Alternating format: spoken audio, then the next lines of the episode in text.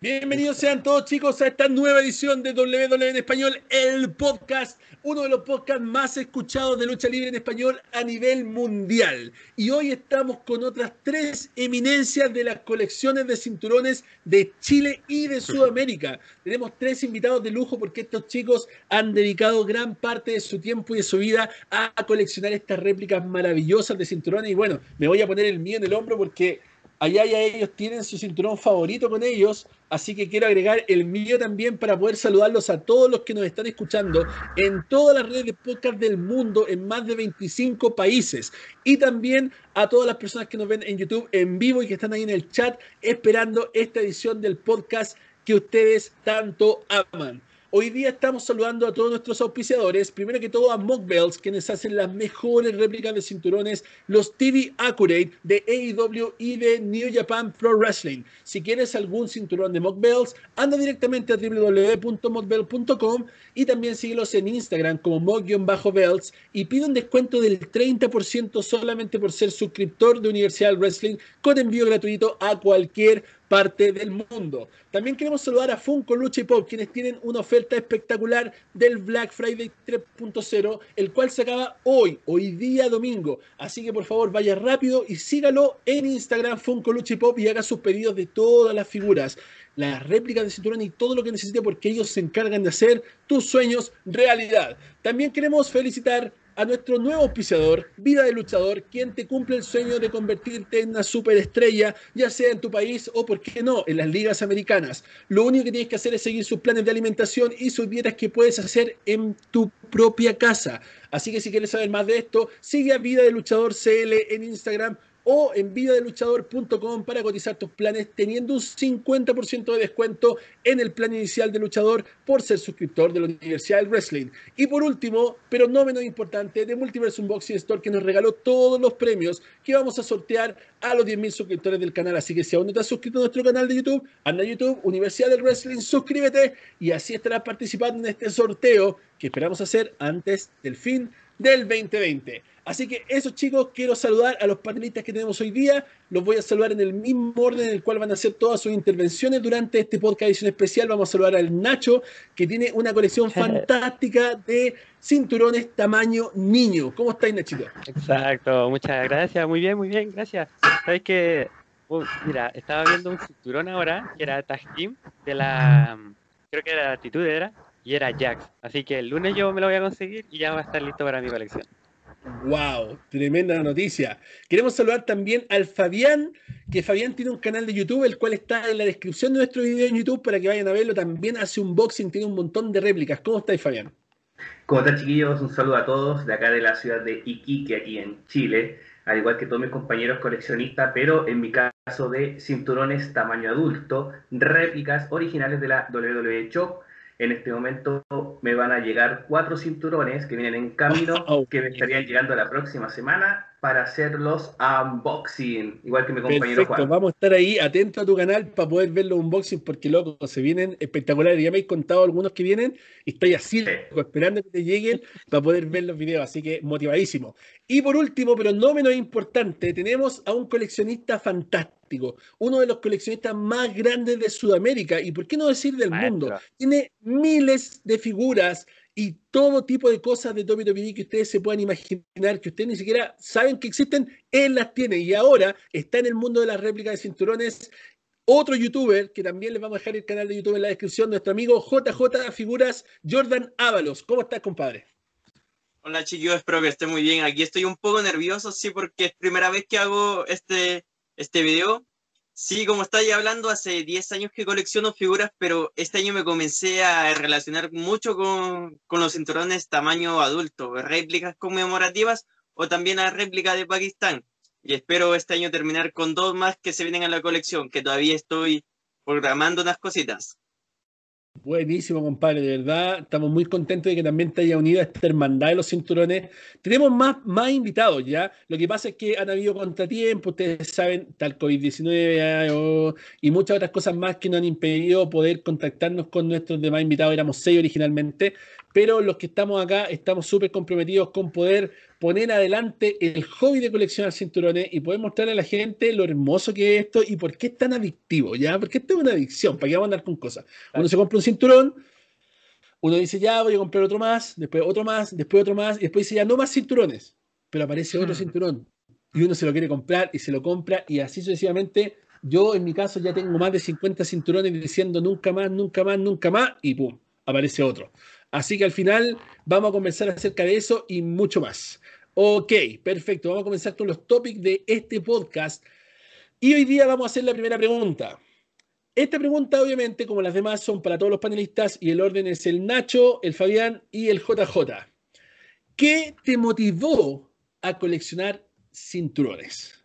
Ya, esa es la pregunta número uno. Personalmente, eh, siempre me gustaron los cinturones.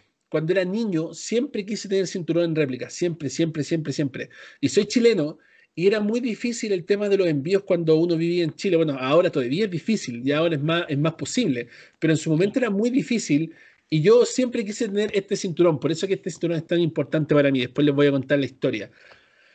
Y bueno, crecí con esa cuestión de querer siempre coleccionar cinturones. Cuando ya llegué a una edad más adulta, ya debo haber tenido unos 17 años, tirado para los 18, se hizo posible la posibilidad de empezar a comprar cinturones, porque en Chile había una tienda en el Eurocentro que se llamaba Breaking. Point, que todavía está vigente, me imagino, y ellos empezaron a llevar los cinturones a Chile a precios, pero elevadísimos, elevadísimos Exorbitante. pero existía las ganas de poder tener estos cinturones y fue como ya, perfecto. Y tuve mi primer réplica y de ahí eh, tomé un- una pausa. Cuando vine a WrestleMania me compré otro cinturón y luego cuando me vine a vivir a Estados Unidos, ese cinturón que compré en WrestleMania fue el único que me acompañó a Estados Unidos. Los demás se quedaron en Chile y empecé de nuevo mi colección. Hace aproximadamente un año y medio empecé a coleccionar de nuevo y desde esa fecha hasta ahora ya tengo más de 50 hermosos cinturones y de verdad eh, Sí. siempre tuve la fascinación de querer tener cinturones. Y yo creo que a muchos nos pasa que cuando somos niños y no tenemos la posibilidad de comprar cosas que nos gustan, después cuando ya somos adultos y tenemos la posibilidad y el poder adquisitivo, empezamos a adquirir las cosas que nos gustan. Exacto. Ese- esa es la cosa. ¿Ya? Así que quiero escuchar sus historias. Vamos con el Nacho, luego el Fabián y el JJ. Ya, pues. Eh, pucha, la historia es es súper larga, súper larga, porque a mis tíos les gustaba la lucha libre. Yo al principio, yo era un niño, pues yo solamente veía en la televisión y ya. Y hasta el momento como que la lucha libre me impactó mucho, es que fue muy divertido a mí y lo que más me llamaba la atención eran los cinturones. Entonces ya cuando en el Persa empezaban a vender ahí sus cinturones, sus Jack Pacific, los antiguos, esos son, pero legendarios, son muy difíciles de conseguir y en buen estado, son muy difíciles de conseguir. Y entonces me compré un Women's Championship, yo creo, porque después yo me, me compré unos cuatro cinturones fueron, cuatro o cinco cinturones fueron los primeros que me compré y los vendí, los tuve que revender. Lamentablemente fui, Oh, qué pena, loco. fu- fui, fui muy, eh, no la pensé muy bien, pero necesitaba el dinero, la necesitaba el dinero. Entonces, bueno, aquí me tienen coleccionando de nuevo los cinturones, voy a tener la misma colección porque tenía, tenía varios importantes, tenía, tenía el de la ICW, tenía el que tienes tú en los hombros, el de la, el de la titudera, y bueno, los tuve que vender. Pero ahora lo estoy consiguiendo de a poco y, y así, así es un fanatismo. Incluso empecé con los cinturones y ahora estoy empezando con figuras y demás. Pero buenísimo, buenísimo, buenísimo. Estoy muy feliz de mi colección. Buenísimo. Mira, yo, yo te conocí porque siempre te veía comprando en el grupo Los Chilenos, te veía comprando cinturones. Aparecía un cinturón, te lo compro. Sí, Aparecía un cinturón, sí. ¿cuánto vale? Lo quiero. Así como, y era como, Sí, oye, loco, ¿cómo lo hace? Compra todos los Es cinturones que- que, aparecen, viejo. Es como, De verdad, de verdad que me, me impacta. Yo cuando veo uno, yo dice, no, yo lo quiero. Incluso si cuando vi el, el de la actitud era el tactim ahora, dije, no, lo quiero. Incluso ni siquiera reservándolo, nada. Solamente llegar y pagar. Chao, yo lo quiero Oye, a mi y mira, colección. ojo, que hay cinturones de la atitudera con el logo WF.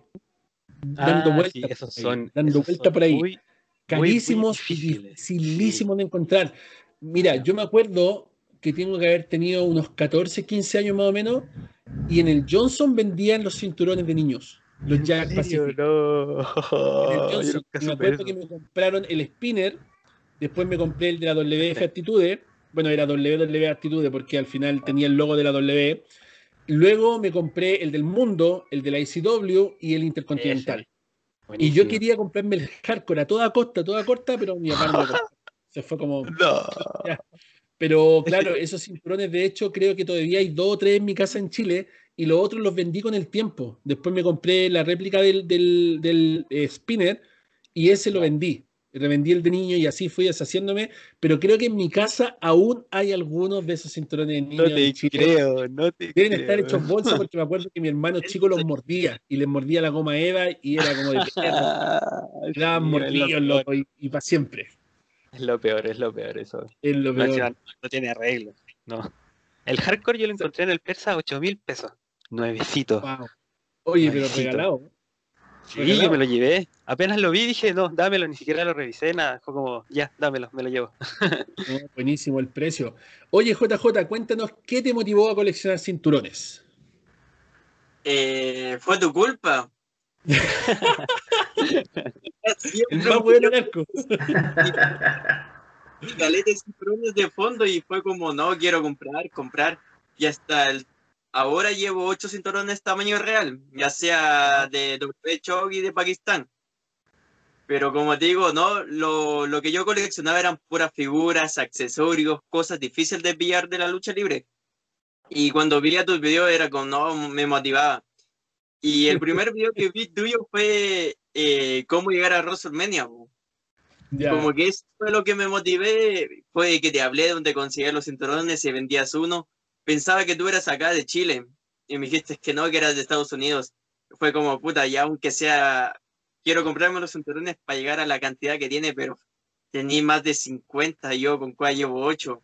Pero de a poquito vamos a ir ahí. Pero, ojo, ojo, no es imposible. ¿ah? Yo, mira, No. yo, yo veo al Fabián, yo veo al Fabián, weón, en, en un par de meses más superándome cagado la risa. Porque este weón está comprando cinturones como loco, como loco, como loco, como loco, como loco. Y a ti también, pues, hay, hay- mira, ¿hace cuánto que empezaste a coleccionar estos cinturones de réplica tamaño adulto? Hace un, desde marzo. Imagínate, desde marzo ya he tenido ocho, o sea, he tenido como uno cada mes, por loco, igual escaleta. Así que eh, todo, todo bien. Perfecto, buenísimo, buenísimo saber la historia de cómo comenzaron, chicos, porque eso es lo más importante. Así, la gente que está viéndolo en la casa se inspira y las personas que lo están escuchando también, porque muchas de las personas quieren conseguir cinturones y no saben si es muy difícil, no saben si es muy caro, no saben si el hobby realmente se adapta a todos los gustos. Y eso es importante saber. Por eso que tenemos coleccionistas de todo tipo. Tenemos un coleccionista de cinturones de niños, tenemos un coleccionista de réplicas, tenemos de todo, de todo, porque así sabemos que realmente este hobby se adapta para todas las personas, ya para todos, para todos. Ok, chicos, después de haber escuchado su historia y de poder saber que realmente este hobby es para todos, vamos con las siguientes preguntas. ¿Por qué elegiste el tipo de cinturón que coleccionas? ¿Ya? Esa es una pregunta que realmente es bien importante porque acá todos coleccionamos diferentes tipos de cinturones. Sé que algunos coleccionan solo mundiales, algunos de niños, algunos de Pakistán, algunos de, de Chop, pero ¿por qué? ¿Cuál es la razón principal de por qué decidieron coleccionar ese tipo de cinturones o esa categoría de cinturones?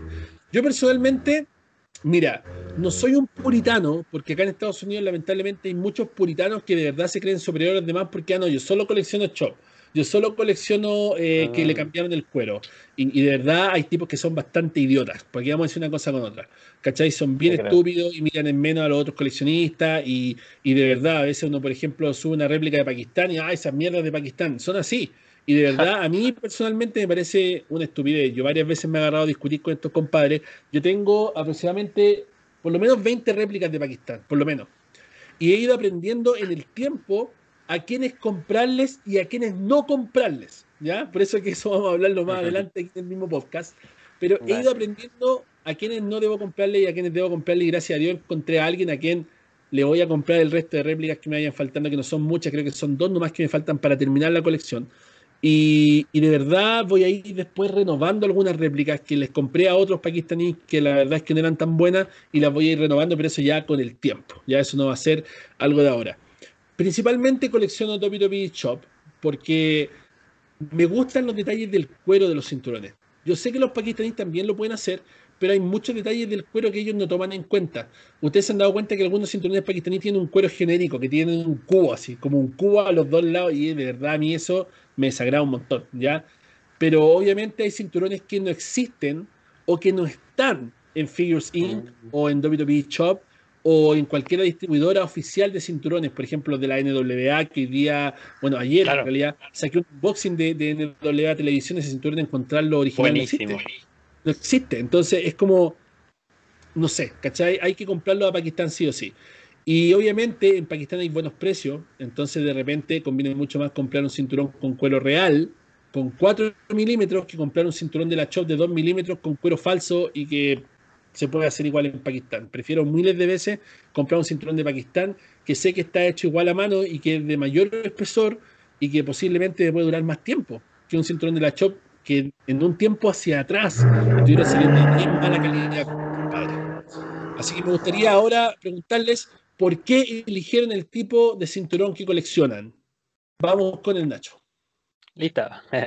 Ya, mira, eh, yo principalmente es por un tema monetario. O sea, solamente que solamente eh, pude conseguir estos títulos eh, por el dinero, solamente que son como factibles para conseguirlos, que cuesten menos de 20 lucas, eh, 15 lucas, 15 mil pesos.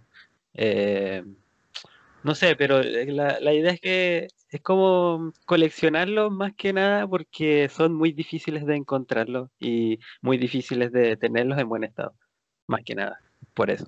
Y aparte que este es mi favorito porque este es de cuero.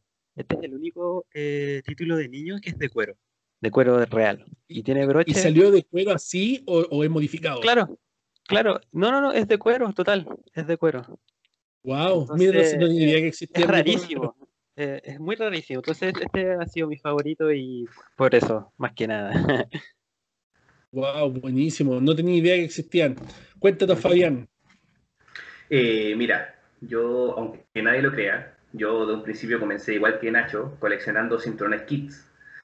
Eh, netamente por lo que él decía, que era por algo totalmente monetario. Bien, recordemos que igual eh, traer un cinturón desde Estados Unidos para acá, para Chile, es carísimo, es carísimo. Bueno, hasta el día de hoy sigue siendo caro, ¿ya? Eh, hasta que un día dije ya voy a comprar un, un cinturón, que lo compré por eBay, que fue de Pakistán, era de latón o de metal, como ustedes le quieran decir, no era zinc. Y desde ese momento dije, no, estos cinturones realmente valen la pena comprar, tamaño adulto. Uno nunca se imaginó quizás que algún día podía tener un, un cinturón tamaño adulto y sentirse como un campeón o sentirte como la roca Stone Cold. Claro. Eh, hasta que dije, ya, voy a adquirir mi primer cinturón comprado por WWE Shop, que fue el que tengo actualmente, el Spinner. Y cuando lo tuve en mis manos fue algo como que, no, wow, wow, wow. Igual como los videos de Juan, wow, wow, wow. Era totalmente distinto, era un peso, yo uno, uno nunca pensó, quizás yo nunca pensé que estos cinturones podían pesar 5, 6, 7 kilos dependiendo del cinturón, especialmente este que pesa, pero no sé si Juan tiene la oportunidad de tenerlo, es pesa mucho, es Sí. pesa demasiado, pesa demasiado. Se alcanza a decir ahí. Eh, sí, ahí se ve. Y yo dije, no, tengo que hacer una, una adquisición completa de cinturones de campeonatos mundiales, porque me gusta coleccionar los campeonatos mundiales, pero que sean originales, si es que se pueden, originales, si es que no, ya comprarlos por Pakistán, porque como hemos hablado durante este ratito, hay cinturones que no se pueden adquirir en la shop y que uno tiene que comprarlo por eh, pakistaní, en Pakistán, en verdad. Perfecto. Mira, personalmente yo soy un fanático del Scratch logo, de ese logo que tiene tu cinturón. Soy fanático, soy fanático, fanático del. Scratch logo y del de la WF. De verdad, para mí, el cinturón que dice WF, compadre, para mí me mata, me mata. Que diga WF, compadre, La WF, mata. sí. viejo, yo soy fanático. Mira, este, este es un polo de WrestleMania X7, viejo. Cáchate. que estoy usando ahora, WF WrestleMania X7, viejísimo, uno de los WrestleMania más importantes de la historia de la lucha libre. Soy fanático de la WF, entonces eso es lo que me ha salvado la vida de Pakistán. Eso es lo que amo de los cinturones pakistaníes. Que ellos te pueden hacer un cinturón de la WF hoy, hoy día. Sí. Que no podía Sí. encontrar en la shop, que no podía encontrar a veces en los grupos de cinturones y que si lo encontráis te cobran un ojo en la cara y te dejan el otro colgando. En Pakistán te lo hacen hoy, con el logo Sí. de la WF. Y eso, compadre, para mí es sacarme el sombrero en los pakistaníes porque realmente han hecho el hobby mucho más accesible a la gente, ya mucho más accesible a cualquiera que quiera, tenga el deseo de juntar un poco de plata y comprarse el cinturón que más le gusta por último, aunque sea uno. pero es posible. En Pakistán es posible y eso me gusta. Cuéntanos, JJ, ¿por qué elegiste coleccionar cinturones tamaño adulto? Eh, yo primero coleccionaba cinturones tamaño niño. Tuve como 10 de esos y vendí 6. Eh, y hace como 2014 que me compré el cinturón W Spinner, el mismo que tiene el Fabián, en conmemorativo. Me costó súper, súper barato, 30 mil pesos, tamaño adulto. En ese tiempo estaba muy feliz. Tuve cuatro Jack Pacific de el Spinner y los terminé vendiendo porque no me gustaban. Desde que comencé a tener el W Spinner tamaño adulto y lo comparé con el del niño, quedé para la embarrada y ahí es donde comencé a coleccionar porque unos de así se como si fuera un luchador, pero si comparáis con uno de niño, se siente como muy pequeño. Mira, dame un segundito. El Spinner tiene, tiene su asistente Sí, los JJ es otra cosa. Es un veterano JJ. Mira, es súper, súper pequeño. No se compara. Mira, estaba todo la mano comparando con este. Por eso desde aquí comencé a como a decidir a coleccionar puros cinturones tamaño adulto porque se siente muy bacán. Y ahora de Pakistán que están haciendo buenos diseños que cualquier cinturón te lo pueden hacer. Hay algunos que no, pero la gran mayoría sí te los puede hacer. Por eso comencé a coleccionar como cinturones tamaño adulto. Los de Jazz Pacífico, los de Mattel, los dejé para lado. Y no sé si se cuenta, yo creo que el Nacho se dio cuenta que el cinturón de Mattel con el Jazz Pacific es 100% mejor el, de Jazz Pacific. Incluso lo tengo, lo tengo ahí. Sí, los de Mattel. diferencia abismal. Claro, no, mira, yo estaba pensando porque eh, cuando me, contaste, tú me habías contado que te habías comprado ese conmemorativo súper barato. Todos nos hemos pillado, yo creo, alguna vez un cinturón muy barato. Cuando tú veas la réplica del spinner, pero la réplica, la réplica, réplica, no el conmemorativo, y compares el conmemorativo con la réplica viejo, el mundo se te va a dar vuelta. Se te va a dar vuelta. Porque la réplica del spinner, como dijo el Fabián, es tan detallado, compadre, tiene más de 3.000 diamantes falsos, viejo. Es un cinturón, pero fantástico, es pesadísimo y es súper largo, tiene más de 60 eh, pulgadas de, largo. Yo creo que me atrevería a decir que show se lo puede poner en la cintura y le cruza. Porque es un cinturón larguísimo, compadre, grande, pesado. Y la diferencia con el conmemorativo es que el conmemorativo, lamentablemente, no te deja doblar el cuero bien. Entonces se le empieza a romper los chupones que tiene atrás y se empieza a despegar las placas. Mientras que ese cinturón que está mostrando ahora el Fabián tiene la, la, cosa buena de poder doblarlo, ponértelo acá, doblarlo un poquito más. Obviamente no se puede doblar como sobre, como los pakistaníes, pero sí se puede doblar mucho mejor que el conmemorativo. Ya, obviamente, yo he visto acá en Estados Unidos la versión del spinner de la Cho de compadres que lo mandan a mejorar el cuero, les cambian el cuero por cuero real, cuero americano. Y esa cuestión se dobla, compadre, así. Es espectacular. Yo de verdad tengo el deseo en algún momento de mandar a cambiarle el cuero a mi spinner por cuero americano, porque no sé si ustedes se recuerdan en la lucha libre cuando empieza esta rivalidad entre John Cena y CM Punk para ver cuál de los dos era el campeón original. Eh, aparece el cinturón que tiene John Cena, que se lo gana Rey Misterio, es una réplica. Ese cinturón es una réplica. Y luego aparece el CM con el cinturón. En, ese mismo episodio, el compadre se lo saca y cuando lo levanta se ve como el cuero hace así. Y ahí se nota la diferencia entre el cinturón con un cuero real y el cinturón réplica. Que no es malo el réplica, pero el del cuero real, compadre, cuando ya le hacía ese cambio de cuero, es una cuestión, pero fantástica. Yo me atrevería a decir que el cinturón Spinner es uno de los cinturones más hermosos del mundo.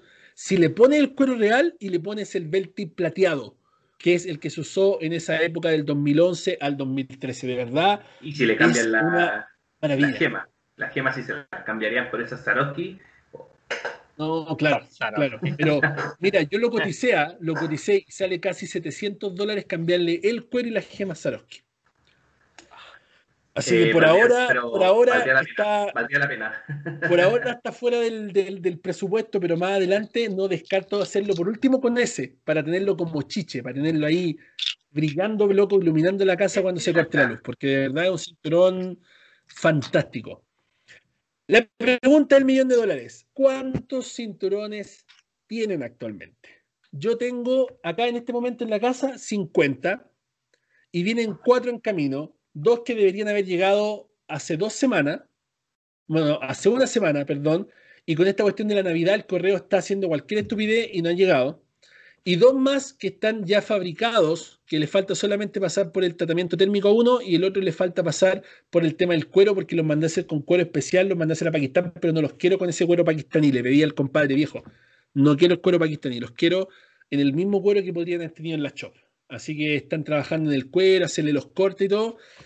Son cuatro cinturones de la colección que necesitan estar en la colección. Eh, y ya de eso me faltarían dos o tres más y ya con eso se acabó la colección, por lo menos para mí. Eh, y, nada, nada, estoy motivadísimo por esos cuatro. Eh, lamentablemente, como dije al principio, es tan adictiva esta cuestión que uno ve un cinturón y dice, uy, está barato, uy, que está bueno. Y así, así conseguí un cinturón que van a ver el unboxing el jueves de este cinturón. Ayer vi una, una publicación, compadre, y dije, ya, este es mi momento, pum. y lo compré, ¿cachai? Así de la nada. Algo que realmente no tenía contemplado. Y así todo, por ejemplo, decidí no coleccionar los tactics nuevos, pero vi uno y fue como, por allá, lo quiero. y lo compré. y ahí se viene el unboxing. Entonces, al final, estoy añadiendo cinturones y ya no me queda espacio, tengo donde meter más. Y vamos, a hablar de eso, del, del, problema que te generan los cinturones en la casa. Ya vamos a hablar de eso más adelante. Pero en sí, tengo en este momento en mi casa 50 y vienen cuatro más en camino. Nacho, Fabián y JJ. Yo tengo 10. Y ya esta semana voy a tener 11 con el tag team. Y espero tener muchísimos más niños y también conmemorativos y réplicas, sobre todo las réplicas, que son las que me gustan más. Que me gusta que el cinturón se doble, que se haga así, tipo así, que celebren con el cinturón así, es genial, genial, genial. Por eso, más adelante quizás tenga unas réplicas, así como las que tienen ustedes, porque de verdad que soy fanático, muy fanático de los cinturones, sobre todo, de la lucha libre. Perfecto. Fabián. Eh, mira, yo actualmente, actualmente tengo cuatro. ¿Y por qué tengo cuatro? Porque, bueno, tú sabrás que tuve que vender algunos cinturones. La semana pasada vendí algunos. Hace pocos días atrás también vendí otro. Vendí el, el Big Gold de la WWE. Y ahora, como te estaba comentando hace poco rato atrás, eh, me tiene que llegar eh, unos cinturones, no voy a decir cuáles porque la idea es que se vean en el unboxing, pero me van a llegar eh, cuatro cinturones que serían tres de la Chop y uno de Pakistán. Bien, porque ese cinturón, la WWE Chop, no lo hace con el logo que nosotros queremos, bueno, que en este caso yo quiero, que es el de la WWF, y tuve que comprarlo directamente a Pakistán. En mi caso, eh, como te comentaba, soy coleccionista de campeonatos solo mundiales, así que todavía me faltan muchos todavía, porque no solamente, bueno, más adelante vamos a hablar de eso, eh, quiero seguir coleccionando. Bien, en estos, como te explico, tengo cuatro y me llegarían cuatro más, podría ser ocho eh, la próxima semana. Buenísimo, buenísimo. JJ. Mira, yo los acabo de contar y hasta el momento tengo 11, pero ejemplo, tengo este que es el conmemorativo, pero de ellas Pacific, y tengo dos de estos, y en la publicación los vendí. Y tengo otro que es artesanal, pero eso es como que no los cuento hasta el momento, tengo nueve. Ya. Eh, y eso sería, y espero tener así como, me conformo con unos 20, tamaño adulto, lo mínimo. Claro, y, lamentablemente es un vicio, es un vicio. No creo que llegue a tener 20, creo que vaya a tener más. Y te vas a cuenta con el tiempo cómo va a ir enviciándote y van a ver más y más y más. Vamos a pasar al tópico de los cinturones de Pakistán. ¿Ya? ¿Vale la pena comprar cinturones de Pakistán? Y necesito que me cuenten sus experiencias con los bell makers, porque bell makers hay muchos, ¿ya? En la ciudad de Sialkot, Pakistán, hay aproximadamente 100, 100 vendedores de cinturones, solo en Sialkot, Pakistán. Estos la mayoría son de apellido Ahmed. Casi todos. Casi todos, de verdad. Qué coincidencia. Me he topado por lo menos como con 10 que son Ahmed y ninguno se conoce. Ojo, ninguno se conoce. He tenido buena experiencia y mala experiencia. Yo creo que más malas que buenas. Eh, al principio, al primer personaje que le compré cinturón de Pakistán era un tipo que se llamaba el cuero.uk, que vende en eBay. Ese tipo vende cinturones de latón, como dijo el, Fabián, que son cinturones de brazo, de Brass. Ese es el, nombre. Hay dos tipos de, de calidades de cinturón y eso lo vamos a hablar más abajo también. Pero este tipo vende solo de Brass y de 2 milímetros. La gracia de este tipo es que vende los cinturones en 135 dólares, con envío incluido a todo el mundo. O sea, eran cinturones de un valor muy bajo. Y entre comprar un conmemorativo que sabía que no se podía doblar bien, que sabía que se iba a romper, que sabía que se iba a desteñir y todo, y comprarme un cinturón réplica metálico con cuero real, cuero real, por 135 dólares que me lo enviaron a la casa, era obvio que iba a preferir eso. Le hice una compra de un cinturón, luego le compré otro, luego le compré cinco de una sola vez.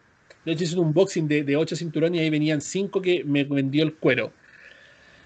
Este personaje, eh, después con el tiempo, bueno, al principio cuando le compré los cinturones estaba fascinado porque, de hecho, este, este cinturón europeo es un cinturón que le compré al cuero y me gusta el hecho, como dijo este el tipo, que se puede doblar así. Bellísimo. Y que no hay problema. Se puede doblar de esa manera y le ponen los logos de la WF y le ponen un tip y todas las cuestiones que tú quieras. Y el cinturón a simple vista es bien bonito. O sea, a mí me encanta. Yo, de hecho, es uno de mis cinturones favoritos. Porque es bellísimo, ¿cachai? Es bellísimo, los detalles están buenos, los calados de, la, de las placas están buenas, pero si te fijas, son bien delgadas porque son 2 milímetros. Después cuando ya te empiezas a entrar en el hobby, te empiezas a dar cuenta que 2 milímetros igual es como bien caquita, es como esos cinturones que de verdad no son para comprarlos. Y de hecho ya, pues me compré estos cinturones y después empecé a ir modernizándolo, vendiéndolo y comprando de 4 milímetros. Este es uno de los cinturones que he querido conservar simplemente porque cuando lo vi me enamoré tanto del cinturón que dije, ¿sabes qué? Este va a ser el único de, del cuero que no me voy a deshacer y lo voy a conservar. Y aunque tengo la versión de 4 milímetros de este cinturón mucho mejor hecho por otro pakistaní, me quedé igual con este. Y lo tengo atrás porque le tomó un cariño especial. Lo que me llamó de la atención del cuero es que este compadre, atrás de los cinturones, pone una esponja. No sé si alcanza a ver ahí en video para los que nos ven en YouTube. Le pone una esponja al cuero para que no eh, te hagan daño los screws, los, tornillos, si es que se llegan ah, a salir en algún momento. Y también me lo quedé porque este me lo firmó un buen amigo, que me lo tomo muchas veces acá porque trabaja con la Federación de Lucha Libre, en la cual yo trabajo acá en Estados Unidos. Y es Al Snow. Ahí está firmado alguien que estuvo en Chile varias veces. Y por eso también me lo quedé porque él me lo firmó cuando, cuando lo tenía. Y, nada, me lo, me lo decidí quedar y este es uno de esos cinturones que a pesar de que no es muy accurate, yo lo conservo con mucho cariño y de hecho lo tengo acá de fondo de mis videos, a pesar que tengo réplicas mucho mejores, a pesar que tengo réplicas más oficiales, tengo este ahí porque de verdad, a pesar de que no es el mejor maker, el cinturón es bellísimo, me encanta, de verdad, me enamoré cuando lo vi, fue como, compadre, no pensé que este cinturón fuera tan bonito, ¿ya?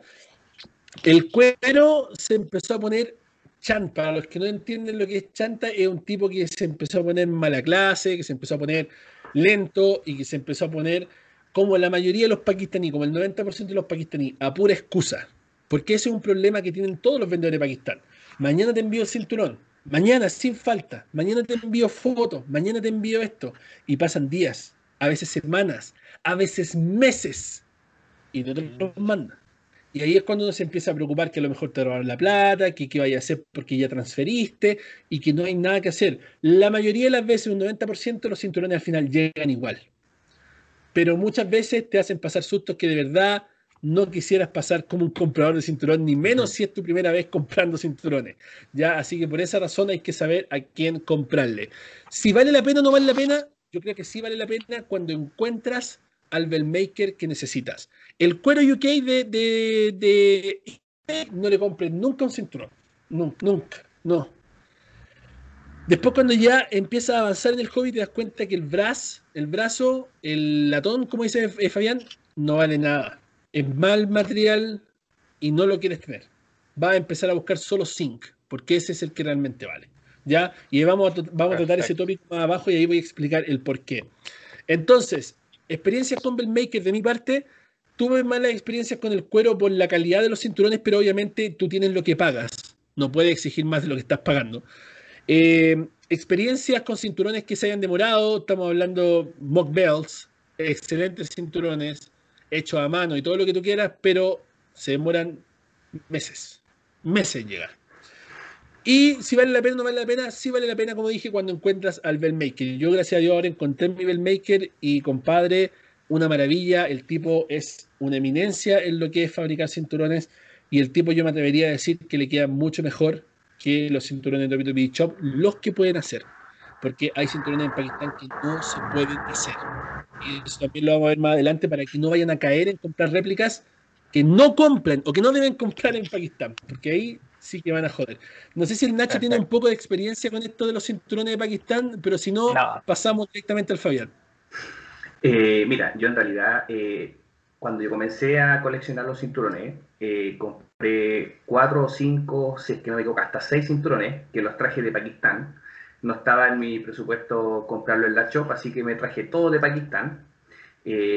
sin conocer el medio, compré solo cinturones de latón, o de brazo, como tú dices, Juan. Y algunos cinturones eran bastante bonitos, pero eh, tenían el error que nosotros siempre hemos hablado, que tú has hablado harto en tu canal de YouTube, en la correa. La correa no eran igual a las originales de, de la Chop, si no eran, por ejemplo, el Big, el Big Eagle, es totalmente estirada, ¿cierto? La, la, que, lo que es el cuero es estirado, largo, y este venía grueso y se achicaba y seguía y nunca fue así de cinturón. Bien, pero para los que cuando yo estaba recién comenzando, para mí era hermoso. Hasta que más adelante, cuando ya me fui perfeccionando un poco en todo lo que son los cinturones, encontré un maker bien, que trabaja en Zinc, que es de Wrestling Belt, se llama Wrestling Belt, y trabaja pero espectacular. De hecho, yo a él le estoy haciendo, mandando hacer todos los cinturones que necesito ahora, él me va a mandar eh, la próxima semana un cinturón y la verdad es que tuve, he tenido buenas y malas experiencias. ¿De qué es recomendable? Totalmente recomendable, bien, para especialmente a los que no tenemos o no tienen el presupuesto para traer cinturones de la shop. Pero como tú decías eh, recién, hay cinturones que no lo pueden hacer en Pakistán. Bueno, o que te lo van a hacer, porque ellos siempre van a poder hacer todo. Siempre te dicen, no, yo lo hago, no hay problema, te lo hago, te lo hago, te lo hago, te lo hago. Y cuando lo recibes, recibes algo que no tiene nada que ver con lo que tú querías. Y bueno, yo tuve, yo, tuve, una mala experiencia con un cinturón, no sé si hablarlo ahora o si yo lo puedo hablar después. Más eh, adelante, más adelante. Más adelante. Ahí le voy a comentar una, pero muy fea, fea experiencia que tuve con un cinturón que al final lo tuve que prácticamente regalar. Pero ¿de qué es recomendable? Totalmente recomendable, chiquillos, siempre y cuando encuentren, como dice Juan, un belt maker que sea el más adecuado, responsable, que te mande fotos, videos, todo detallado de lo que tú realmente vas a recibir. Perfecto. JJ. Eh, por el momento yo no le compraba así a ningún Pakistán, así personalmente, o sea, hablando con él, siempre se lo compraba así como a los revendedores chilenos. Y lamentablemente me llegaron dos versiones de Pakistán que para más adelante les voy a hablar porque es súper, súper mala. Pero hace tiempo que estoy hablando con, con Juan y me ha dicho que me puede ser así como la paletía de conseguir buenos cinturones de buena calidad. Y por el momento llevo así como el 70% de conseguirme unas monedas para comprarme otro. Pero así, eh, yo prefiero, sí, los cinturones de Pakistán porque son de zinc. Hasta el momento los dos que tengo de Pakistán son de zinc y son de 4 milímetros. Pero para más adelante le voy a hablar de, de qué es lo que me pasó con estos cinturones. Lo único que puedo decir, Perfecto. Entonces, ¿recomiendan los cinturones de Pakistán o no? Sí, también lo recomiendo, pero hay que buscar al mejor vendedor, así el que lo hace perfectamente.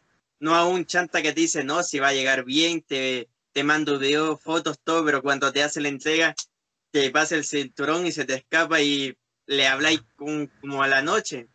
Tal como me pasó a mí con los... Es como, es como lo que compras por AliExpress y lo que recibes. Es una cosa así. Exacto. Exactamente igual. Cinturones de bronce o de zinc. ¿Por qué? De zinc. ¿Por qué de zinc? El bronce, el bronce tiene un problema. El bronce se empieza a picar. Cuando hay ah. humedad, se empieza a oxidar. Eso no le pasa tanto al zinc. Pasa, pasa, aunque no lo crean, pero no tanto al zinc. El zinc, aparte de eso, es menos corrosivo que el bronce. Es más fácil de limpiar en cierto modo. y es un material más duradero. Por ejemplo, acá tenemos el mejor ejemplo, cinturón de WWF Shop, 20 años atrás, oficial, de zinc, y está como nuevo. Ni un problema, ni una peladura, ni un problema de pintura, ni una cosa rota, nada, nada, como nuevo. Pero yo te puedo asegurar que tengo cinturones de brass que los tengo hace un año y ya están teniendo problemas de sus tornillos o cosas raras, ¿ya? Así que de verdad, por esa razón, yo recomiendo Zinc. Me imagino que el Nacho pasa de nuevo, así que vamos con el fallo. Totalmente. Zinc, Zinc, Zinc. Eh, tuve la oportunidad, como te explicaba, de tener las dos opciones, Zinc y latón, y se nota demasiado la diferencia en que, en que cuando te lo hace el latón es prácticamente difícil que te hagan un cinturón de latón de más de 2, de 2 milímetros de grosor, totalmente difícil. En ah. cambio, con los zinc, sí te pueden hacer de 2, 4 hasta 6, dependiendo del cinturón que tú quieras. Además que cuando uno pone el zinc al, al sol o a la luz, brilla totalmente distinto al latón, independientemente de la pintura que utilicen. Totalmente de la pintura que utilicen. Y como ojo con eso. Disculpa, ojo con eso, disculpa que te interrumpa. Otra cosa que se me fue. El latón o bronce, que sería este caso de bronce, es más dorado, como más amarillento. Mientras que el zinc es más dorado. El otro es amarillento, el brazo es amarillento y el este zinc es, más dorado. Entonces, ah. obviamente, el tratamiento térmico del material es súper importante. Y de hecho, ahí, ahí te quiero corregir un poco porque cinturones de brass acá venden hasta de 6 milímetros en los grupos. Yo he visto hasta de 6 milímetros. El problema es que obviamente los calados no quedan bien hechos. Mm. El material no es tan bueno para trabajarlo y los calados no quedan bien hechos y se ve ordinario la réplica. Sumado el, sumado el cuero pakistaní con los cuadraditos, sumado eh, lo barato que son los, broches que le ponen. No, de verdad que la calidad se nota demasiado una diferencia con la otra. Es, es abismante, viejo. De hecho, de hecho, yo cuando vivía con mis papás, yo tenía los cinturones, bueno, tenía un baño dentro de mi pieza y tenía los cinturones colgados en la pared. Entonces, cuando uno se bañaba y con el, con el vapor, eh, me di cuenta que los cinturones de, de, latón se comenzó a la pintura a salir, se comenzó a salir fácilmente la pintura. En cambio, con el cinturón de zinc que yo tenía, que en este caso el spinner, que lo tengo hace mucho rato ya, no le pasó absolutamente nada nada de nada de nada. estamos hablando de que está como si lo hubiese comprado en la shop ayer, por decir. Pero obviamente que en mi caso eh, prefiero 100% desde que conocí el zinc, el zinc. Es un poquito más caro, sí, pero prefiero el zinc. JJ. Yo igual prefiero el zinc porque el bronce, el mismo revendedor que me, que me hablaba decía que no, que el bronce era malo, que se pelaba que se te podía quebrar igual. En cualquier momento, en un mal movimiento, se te podía quebrar. Y el zinc te pueden hacer eh, de 2 de dos milímetros, de 4, de 6, hasta de 8, dependiendo de la calidad o del cinturón que quieres. Y los detalles son muy, muy impresionantes. Y haciendo que los de bronce no se le nota tanto, comparando este, que es de zinc, tú le pasáis los dedos y se nota el detalle. Y el de bronce no. Yo, yo, me yo prefiero el zinc. Aunque no he tenido el bronce, pero prefiero el zinc. Así es, yo, yo de verdad recomiendo. Así que si quieren hacer compras a Pakistán, recuerden, un buen maker y cinturón de zinc. Vamos ahora a los cinturones conmemorativos. ¿ya? Yo creo que ahí sí puede hablar el Nacho porque los cinturones de juguete son del mismo material del conmemorativo, solamente que el, conmemorativo es un, es un acrílico más grueso pero son ah, prácticamente el mismo material, ya son detalles nomás, ¿ya? Cinturones conmemorativos. Esto es cortito, este topic es cortito. Porque sí y por qué no. Cinturones conmemorativos, porque sí personalmente por el precio, son muy baratos, ¿ya? Estamos hablando de que cinturones conmemorativos pueden encontrar desde los 30 dólares si es que tiene una buena suerte de encontrarlos, hasta máximo 200 dólares que vendrían siendo los cinturones actuales que están en WWE Shop. Así que para las personas que no tengan el poder adquisitivo de comprar una réplica de la Shop, pueden comprar un conmemorativo si es que los van a tener así puestos. Así como en observación para que la gente los vea, conmemorativo es lo mejor porque no van a necesitar rendirle cuentas a nadie. ¿Por qué no conmemorativo? Hace un tiempo atrás, los Jack Pacific, que eran los cinturones conmemorativos que gracias a Dios dejaron de salir, tenían chupones. y se Oh. salían y se despegaban las placas y se hacían bolsa los cinturones. Luego de un tiempo empezó a hacerlo la, esos mismos chupones que tiene ahí el, el JJ. Luego de un tiempo empezó a hacerlos eh, la misma WWE Shop y ahí le pusieron los tornillos, ¿ya? Y eso hizo que cambiara mucho la calidad de los conmemorativos porque usaban el mismo cuero y el tornillo. ¿Por qué no los conmemorativos también? Por el peso. Pesan como un kilo. Mientras que las réplicas pesan de 3 kilos hasta 7. ¿Ya? Ese es un detalle muy importante.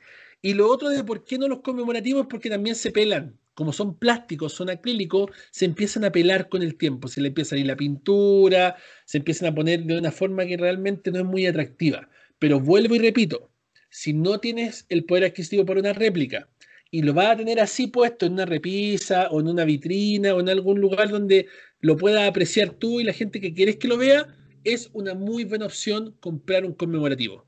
Es una muy buena opción. Pero yo personalmente prefiero no comprar conmemorativos. Tengo tres, bueno, ya dos nomás cinturones conmemorativos en mi colección. Y son porque realmente dije, ¿sabes qué? No me gusta este diseño, pero es parte de la colección y no voy a gastar 400 dólares en un cinturón que no me gusta. Mientras que sí voy a gastar 200 o 150. Y en vez de comprarlo en Pakistán, porque sé que no lo pueden hacer en Pakistán, lo compré conmemorativo. Y de hecho uno de ellos me lo regaló un gran amigo ahí que yo sé que está escuchando el podcast desde su trabajo a su casa en Nueva York. Así que le mando un gran saludo a mi gran amigo. Que no, me, no le gusta que, que, cuente los regalos que hace un tipo muy bueno, muy humilde. Así que lo vamos a dejar ahí. Cuéntanos, Nacho, si tuvieras que elegir cinturón réplica o conmemorativo y por qué. Ya. Eh, de pasada conmemorativo con lo que ya sé, no. Yo juntaría dinero o tendría el dinero como para una réplica. O si no, un pakistaní. Ya sería un pakistaní así clásico, tipo WF. Yo estaría muy feliz con eso. Y como tú dices, claro, porque los Jack Pacific, eh, algunos, bueno, en realidad casi hasta los Mattel, ya vienen con unos chupones atrás, como tú dices, y sí, es bastante tedioso tener que confrontar ese problema con los cinturones porque no, no puedes ni pegarlos, no puedes volver a ponerlos, a veces se rajan por esa parte, entonces es muy complicado. Yo prefería por, lo, por las réplicas, y más por los pakistaníes, por ese lado también. Perfecto, Fabián. Eh, ¿Por qué no los conmemorativos? Bueno, aparte de todo lo que, de lo que tú dijiste, eh, al momento, yo tuve un conmemorativo y verdad que es bastante rígido, demasiado rígido. O sea, cuando uno se lo quiere poner en la cintura, crujen, crujen donde claro. es plástico y uno al tenerlo en la mano es como tener, no sé, un paquete de papas fritas en la mano. Entonces, desde ese momento dije, no, no, esto, esto no, no puede ser, aparte que nunca salieron en la TV, nada, ningún luchador ocupaba un conmemorativo en la TV ni nada, que por lo que yo sé, y dije, no, no, no, tiene que ser réplica. ¿Y por qué sí? ¿Por qué sí? Eh, bueno, totalmente es, económico. Viene con las 3B, como nosotros decimos acá en Chile, bueno, bonito, barato. Y está al alcance de todos. Pero si tienen la oportunidad de quizá guardar un poquito más de plata o dinero, unos 2, 3 meses más, yo les recomiendo una réplica o un realmente Pakistán. Sí, yo de verdad prefiero guardar un poco más de plata y comprar un pakistaní o comprar una réplica. Porque de verdad...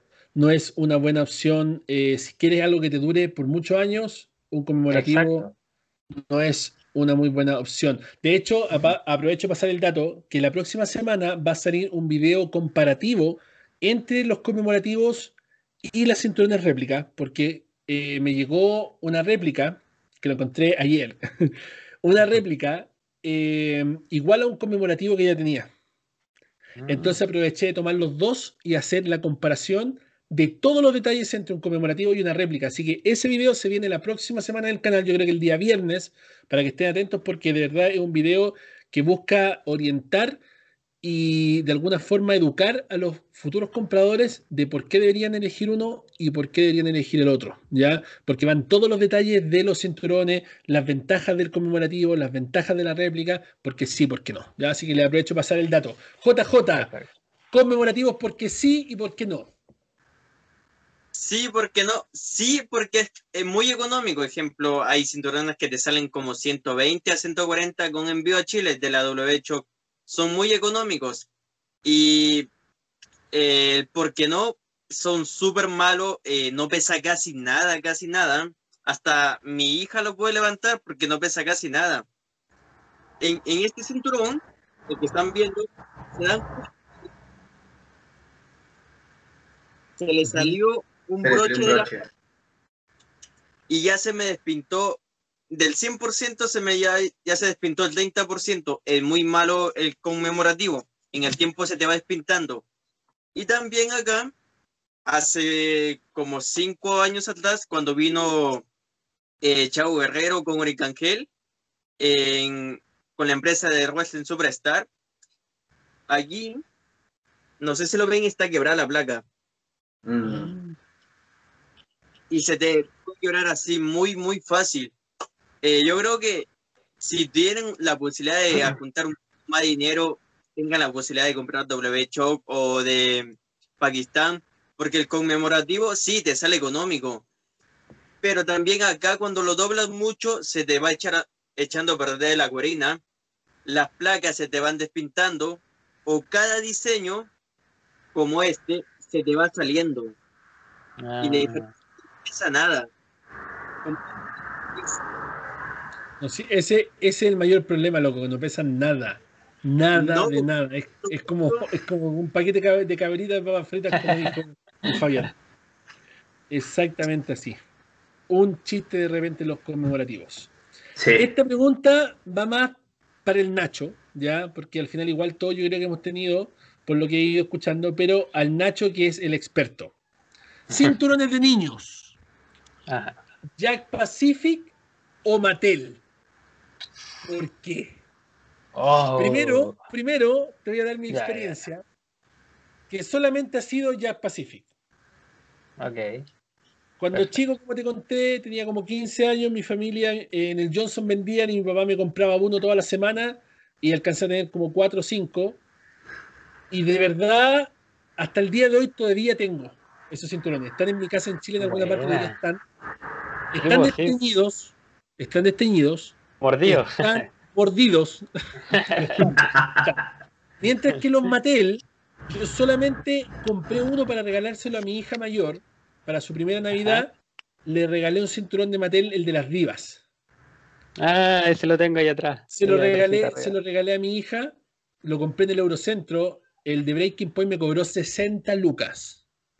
Wow. Estamos hablando, estamos hablando de en ese tiempo 100 dólares por un cinturón de divas de niño Mattel y me lo entregó en una bolsa de plástico. Ni siquiera en cajita, ni siquiera nada. Porque lo tenía puesto en la vitrina y según me llegó, me llegó recién nomás tranquilo porque yo se lo había encargado. Ajá. Y bueno, no le iba a comprarle un conmemorativo a una niña de un año, Nika. Entonces Claro. le compré, le compré el de Mattel. Y de hecho ahora tengo una hija que va a cumplir ahora ya nueve meses. Y a ella le compré uno para la Navidad también, un cinturón femenino para la Navidad también de Mattel, que obviamente no creo que haga un unboxing porque ella lo voy a hacer que ella lo abra y toda la cuestión, pero esa es, mi, esa es mi otra experiencia con los cinturones de Mattel. No es mucha, pero lo de los Jack Pacific por lo menos tengo el recuerdo, tengo la nostalgia y he tenido la oportunidad, aunque no lo crean, de ver esas réplicas selladas. Hoy en día aquí en Estados Unidos y todavía se ve elegante, todavía se ve bonito el paquete. Y de hecho creo que No publiqué en el grupo ser. los chilenos Sí, cuánto pagarían por esos cinturones, porque los vi ahí y un tipo lo estaba vendiendo como en 40 dólares cada uno. Entonces dije, pucha, si algún chileno lo quiere, yo lo compro y se lo doy al mismo precio que lo compré y que pague el envío nomás o que lo mando en la maleta de alguien y que le pague a la persona el flete y listo. No para hacer negocio, no para sufructuar con la cuestión, porque al final dije yo, pucha, yo veo que harta gente en Chile busca estos cinturones, son súper escasos y si alguien los quiere, yo le cobro lo mismo que el compadre está pagando. De hecho, si quiere, le paga al mismo compadre que me lo entregue a mí y yo después se lo mando con alguien para apoyar la causa, para apoyar la causa del coleccionista. Y al final salieron varios a decir, no, yo pagaría 10 lucas, yo pagaría 15 lucas, y me sorprendió, porque aquí de hecho algunos cinturones como el de la NWO, eh, Jazz Pacific sellado, la gente los vende en 100 dólares fácilmente. Y cuando lo publiqué en el grupo me dijeron, no, yo pagaría 20 lucas, y fue como, ah, puta, si ellos dicen que pagan 20 lucas, y aquí vale 100 dólares, y el compadre lo está vendiendo en 70, mejor que lo venda él en 70 nomás, porque yo no voy a comprarlo para revenderlo, y los chilenos no quieren pagar los 70 dólares que el cinturón vale, así que hasta ahí nomás llegó la intención de querer mandar esos cinturones para allá. Así que, como digo, esta pregunta va más enfocada al Nacho, que tiene la mayor experiencia acá, y obviamente después el Fabián y el JJ nos cuentan su experiencia. Jack o Mattel y por qué. Ya. Eh, yo prefería. Ya, este es por el ámbito más como en cómo está fabricado el cinturón. Yo diría que los Mattel. Los Mattel ya son como de cuerina, como un tipo de cuero falso. Y atrás son como, como de un tipo como peludito. Es como bien, bien extraño el cuero. Es como un cuerina, más o menos. Y bueno, el spinner, el spinner gira, pero fluidamente. O sea, tú es cosa de hacerla así y ya gira. En cambio, el Jack Pacific no, el Jack Pacific costaba mucho. Los diseños eran tan gruesos, era como mucho plástico que, tenía el Jack Pacific, que no giraba, no alcanzaba a girar. Era como, hacías así y ya la W paraba. Era como que tenías que poner un rodamiento, aceite, no sé. Pero lo que pasa es que los Jack Pacific tienen más modelos. Entonces, y son mucho más rebuscados. Entonces, mucho más antiguos. Porque hay, como tú dices, que hay algunos que tienen lo de la WF, el logo todavía, el scratch logo de la WF. Y esos son dificilísimos de encontrar más aún en paquete. Mucho más aún en paquete. Entonces, por eso yo preferiría, eh, más por los Mattel, por cómo están hechos. Pero si ya es más que algo de como diseño, de que la historia y todo eso, obviamente Jack Pacific va a ganar, porque son los que tienen más modelos, son los que son más antiguos. Pero yo, como son del material, de cómo están hechos, yo preferiría Mattel. Perfecto. Fabián. Eh, mira, yo tuve la oportunidad también de tener un Jack y tener un, un Mattel. Eh, en mi caso, yo prefiero, igual que, que Nacho, los Mattel. Eh, bueno, por una, por una sola razón. Eh, los diseños que ellos están haciendo son bastante más detallados que, que los que hacía Jack. Bien, son más detallados. ¿Por qué? Porque son más nuevos, entonces quizás la tecnología que hay ahora es mucho mejor que el que había antiguamente. Entonces, el material, eh, los, dise- el diseño, los detalles, el cuero, los, hasta los broches, algunos venían con broches, otros vienen con velcro. eh, Se nota un poco la diferencia. Obviamente que los Jack siempre van a ser un poco más caros porque son reliquias, pero me quedo con los, con los de materia. Perfecto. JJ.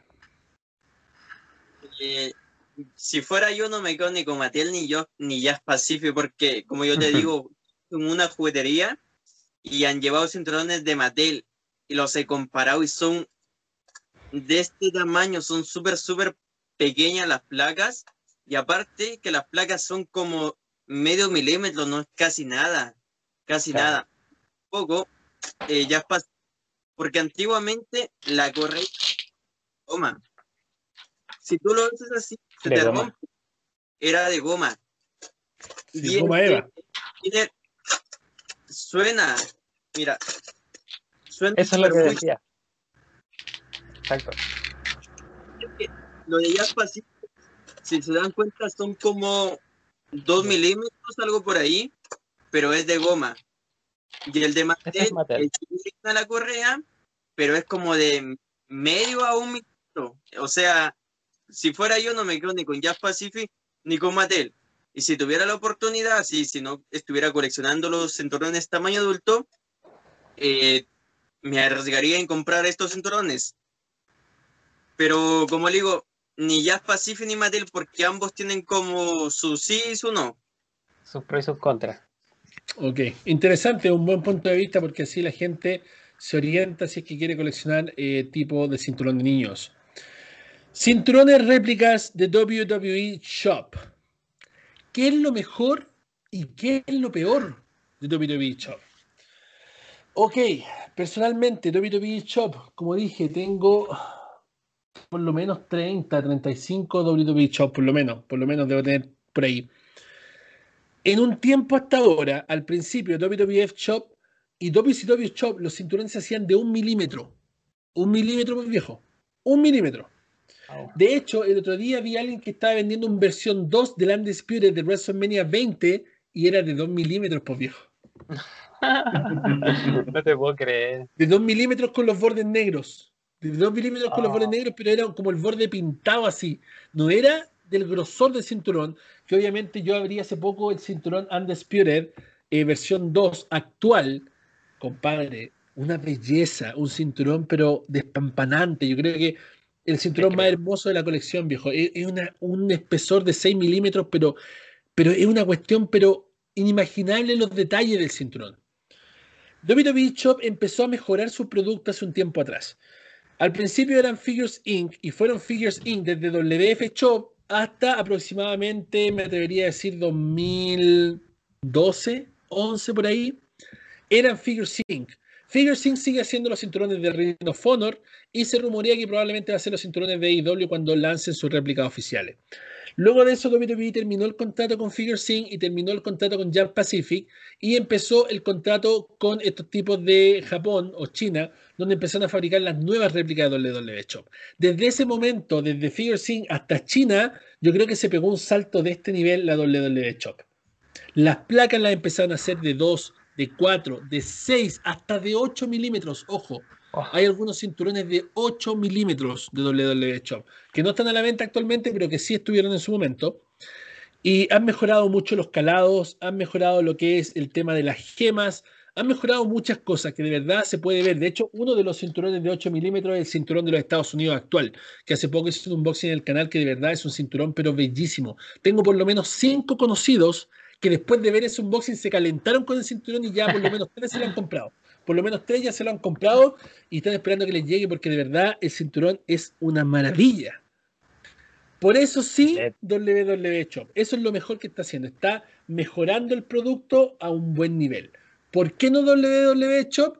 Por dos cosas. Primero, los precios. Los precios son abusivos ya en algunos cinturones. Estamos hablando de que cobran 450 dólares por algunos cinturones. Y sobre todo el envío. El envío es malísimo.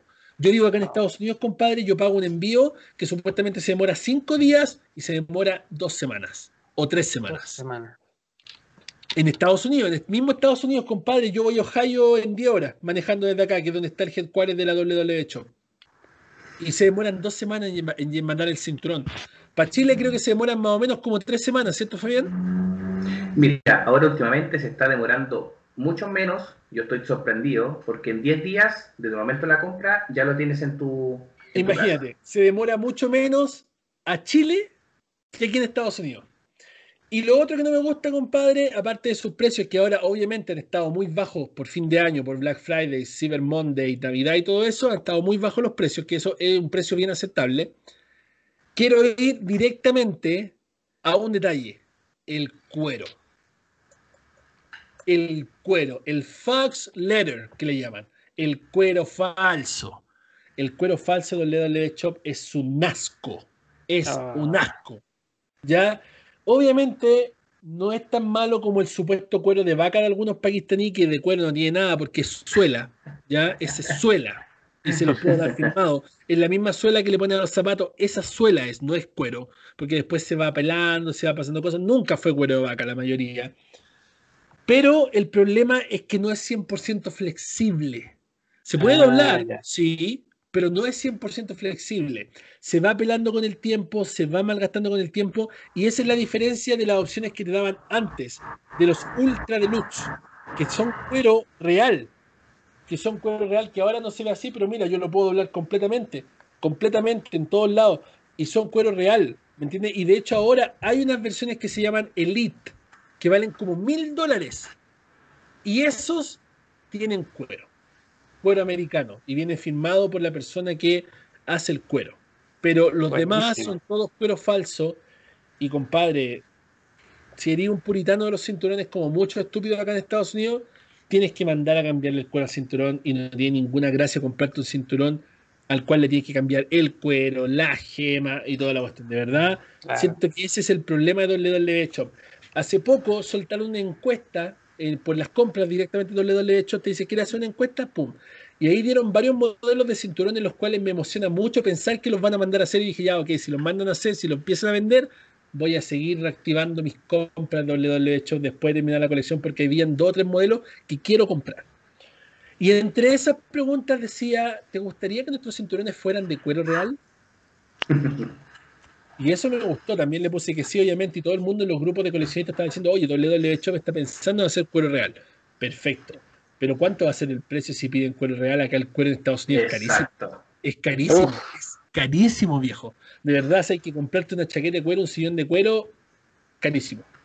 Carísimo. Mm. Mi, mi, familia le armamos un departamento hace muy poco acá, están viviendo acá en Estados Unidos, y armamos un departamento y mi mamá se quería comprar un sillón de cuero, pero no, cuerina no, por supuesto, cuero, cuero. Viejo. Estamos hablando de 1.800 dólares, un sillón de tres cuerpos de cuero. Wow. 1.800 Wow. dólares, estamos hablando en dinero chileno, un millón tres, un millón cuatro, un sillón de Oh. cuero viejo. ¿Cachai? Terrible. El cuero es carísimo. Así que Buenísimo. si es que WWE Shop decide Sí. empezar a hacer cinturones de cuero, preparen los bolsillos porque realmente se los van a rajar. Mm. Pregunta entonces, réplica de WWE Shop. ¿Qué es lo mejor y qué es lo peor? Nacho. Bueno, de las réplicas ya como lo estábamos hablando, eh, lo mejor, bueno, sí, es el material, en que te va a durar, en que los grosores son distintos. Y de lo malo, como también dicen, que son los precios exorbitantes. Sería eso nomás lo que puedo agregar. Fabián. Eh, bueno, ¿por qué réplica y por qué comprar en la, en la, en la shop? Primero que nada, punto uno, es porque es original, es auténtico, bien, eso es lo principal. Eh, es un cinturón que tú sabes que te va a durar, si tú lo cuidas bien, te va a durar bastante, bien. Eh, que no vas a tener ningún tipo de problema en la fabricación, a diferencia con los pakistaníes que te puede salir algo malo o algo que tú no querías, acá siempre lo vas a tener como tú lo pediste, como tú lo solicitaste. Y lo malo, obviamente, eh, como lo estamos hablando siempre, es el cuero, que es un, como un cuero forrado con cartón, que es como bastante duro, rígido, que no se puede quizás doblar con facilidad o, o si tú le quieres dar, le quieres dar una, una función para jugar, para, para entretenerte con tus amigos, hay que tener mucho cuidado porque se te puede comenzar a quebrajear el cuero y hasta ahí nomás quedó. Entonces, tiene sus pros y sus contras, pero como lo repito, lo principal es que es auténtico, es oficial y que tú vas a saber que si lo cuidas bien, te puede durar, pero una eternidad. Perfecto. JJ. WWE Shop. ¿Qué es lo mejor y qué es lo peor? Eh, lo mejor es que las placas son mucho mejor que las de Pakistán, o sea, en algunos cinturones. Ejemplo, esta es la réplica oficial que me la regalaron, que creo que aquí entre el Nacho y el Fabián eres el único que sabes por qué me la regalaron. po. Lo malo sí es que es de 2 milímetros, siendo que es una réplica oficial, es de 2 milímetros. La cuerina es igual, igual que la del conmemorativo. Mm, se nota. Igualito, mira, dame un segundo. Oye, pero ojo, ojo, que esa réplica, la del réplica del cinturón de los Estados Unidos, es de la antigua hechura de WWE Shop. Por eso que es tan delgada. Ah, ya. Es del antiguo cuero de la WWE Shop, por eso que es tan rígido. Y es la réplica de peor calidad de WWE Shop. Por eso siempre la más barata. 125 dólares, 130 dólares. No sube de eso para hacer una réplica. Ya, ojo con eso. Porque no podemos juzgar eso y compararlo con, con no sé, con, con alguna de las réplicas que tengo acá, que de verdad yo me, me saco el sombrero frente a WWE Shop porque siento que han mejorado. Pero esa réplica del cinturón de Estados Unidos es de esas réplicas que son del olvido, que, que- están ahí, las que las tienen que liquidar y que aún no las han podido vender todas cuando el cinturón ha estado prácticamente regalado. Fabián, Eh, eh, lo que quería agregar es que hoy en día eh, lo que me sorprende y que lo que, lo que lo que tiene a favor la Shop, en nuestro caso que nosotros vivimos en Chile, eh, como te comentaba anteriormente, el envío se demora muy poco, muy poco. De hecho, yo el cinturón que me va a llegar mañana, el lunes, eh, lo compré el día domingo pasado y ellos trabajan con días hábiles. O sea, estamos hablando de seis días hábiles que se demoró en ya estar en mi casa. Eso es lo bueno. Lo malo es que hay envíos, eh, dependiendo del cinturón, que son carísimos, carísimos. Yo no sé si la WWE Shop tiene algún convenio con, con algunas aerolíneas, para no nombrarlas, pero debiesen jugarse un poquito más, bajar un poco los precios, porque hay envíos que me han salido hasta 70 mil pesos pagar solamente el envío. A eso súmale el cinturón y súmale el impuesto. Por ejemplo, el cinturón que ahora yo me traje, el indiscutible, bueno, ya lo dije ya, pero era, era- iba a ser unboxing, pero dije. Casi, si no lo decís, te iba a echar el agua igual, weón, no te preocupes. el, el indiscutible versión 2 que me calentó por culpa acá de Juan, lo tuve que comprar. Eh, el envío me salió 66 o 68 mil pesos. ¿Y por qué de 68 mil pesos? Porque obviamente un cinturón que pesa muchísimo, de hecho me debería decir que, que pesa más que el spinner, ¿bien? Eh, pero independientemente de eso, se supone que la WWE Shop tiene convenios con esta aerolínea, con esto, con esta empresa, que podrían igual llegar a un acuerdo y bajar un poco esos precios, porque en verdad espanta, espanta, baja, eh, sube demasiado, sube demasiado el precio final.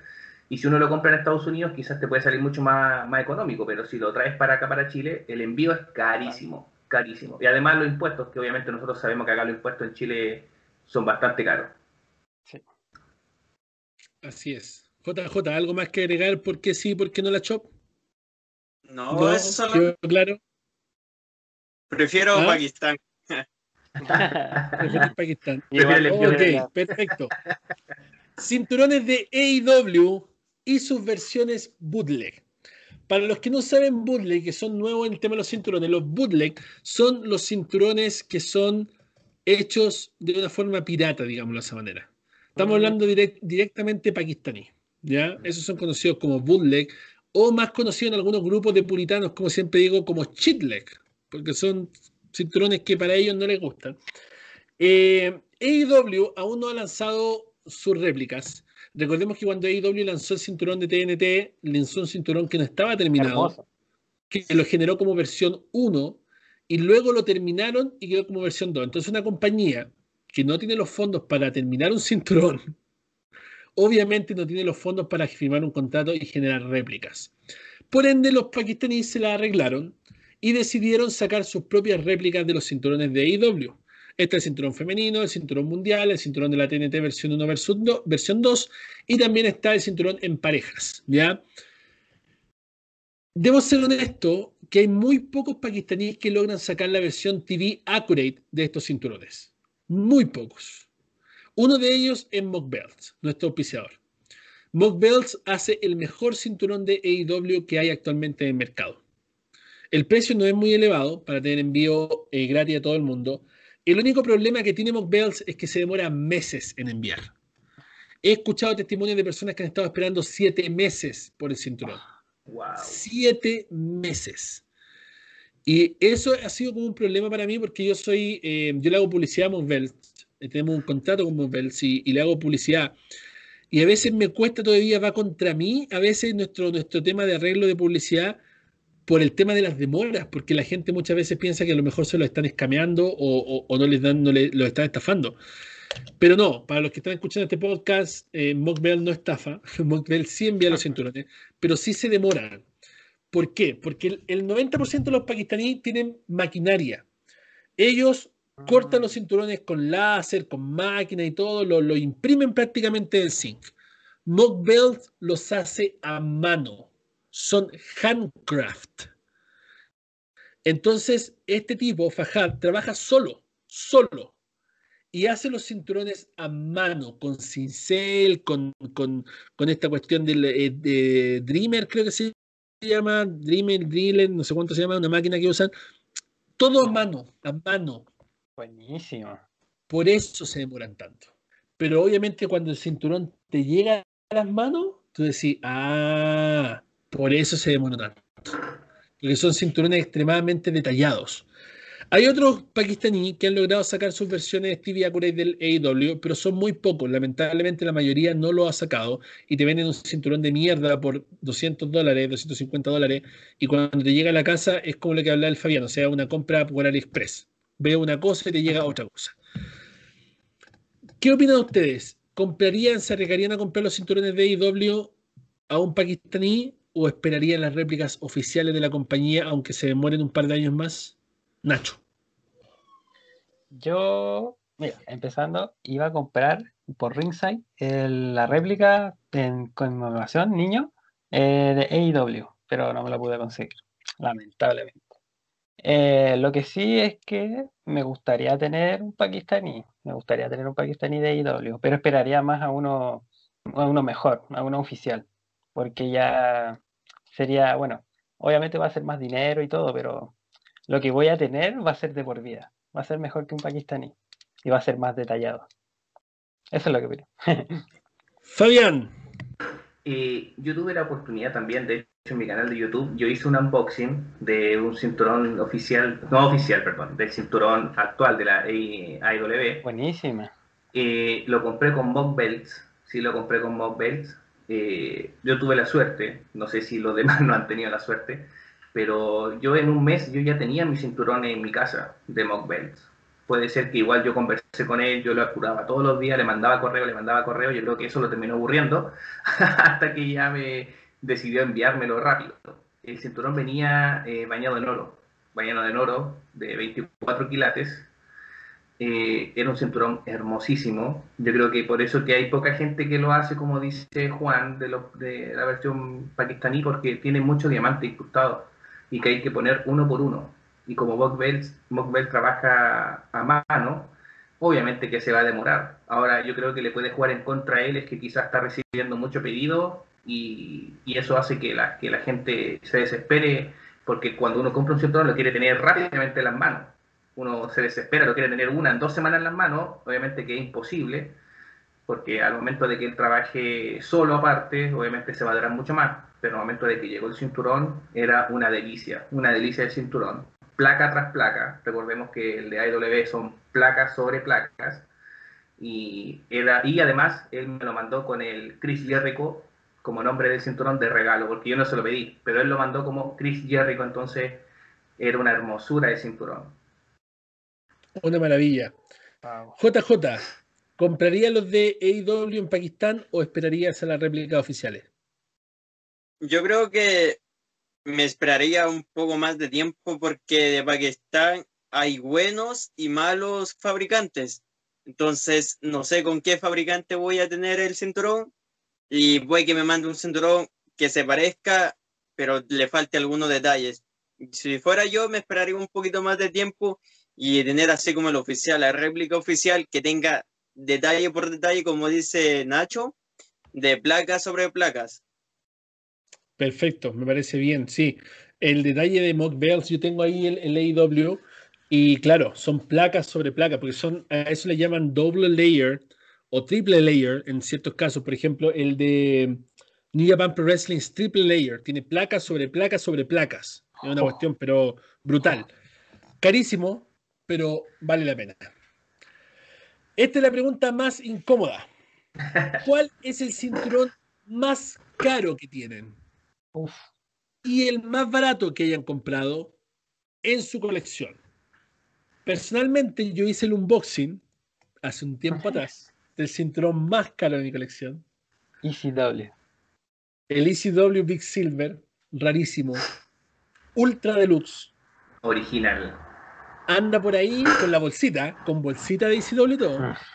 Anda por ahí entre los mil y los dos mil dólares.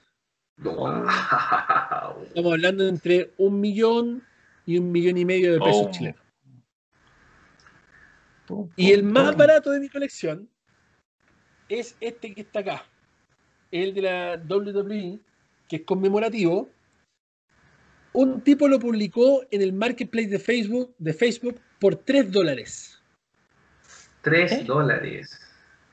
¿Sí? Era un compadre que vivía en las montañas, vivía en una, localidad que se llama Eagle Mountain, la montaña del águila, y lo publicó ahí. Entonces yo le dije, disculpa, ¿cuál es el valor de este cinturón? 3 dólares. Y yo le dije, me estás jodiendo, ¿cierto? Mejor lo que pasa es que era de mi yerno, terminó con mi hija, me dividió plata, se le quedaron varias cosas, este cinturón era de él, 3 dólares, dame y te lo, te lo llevas. Y yo le dije, mira, te voy a decir la verdad, ese cinturón vale 100 dólares nuevo en el Target. Porque en Target todavía venden los Jack Pacific en cajita, todavía, porque es Jack Pacific. Y le dije, mira, yo tengo uno, pero está un poco pelado por el tiempo y quiero renovarlo. Y este estaba nuevo. Entonces le dije,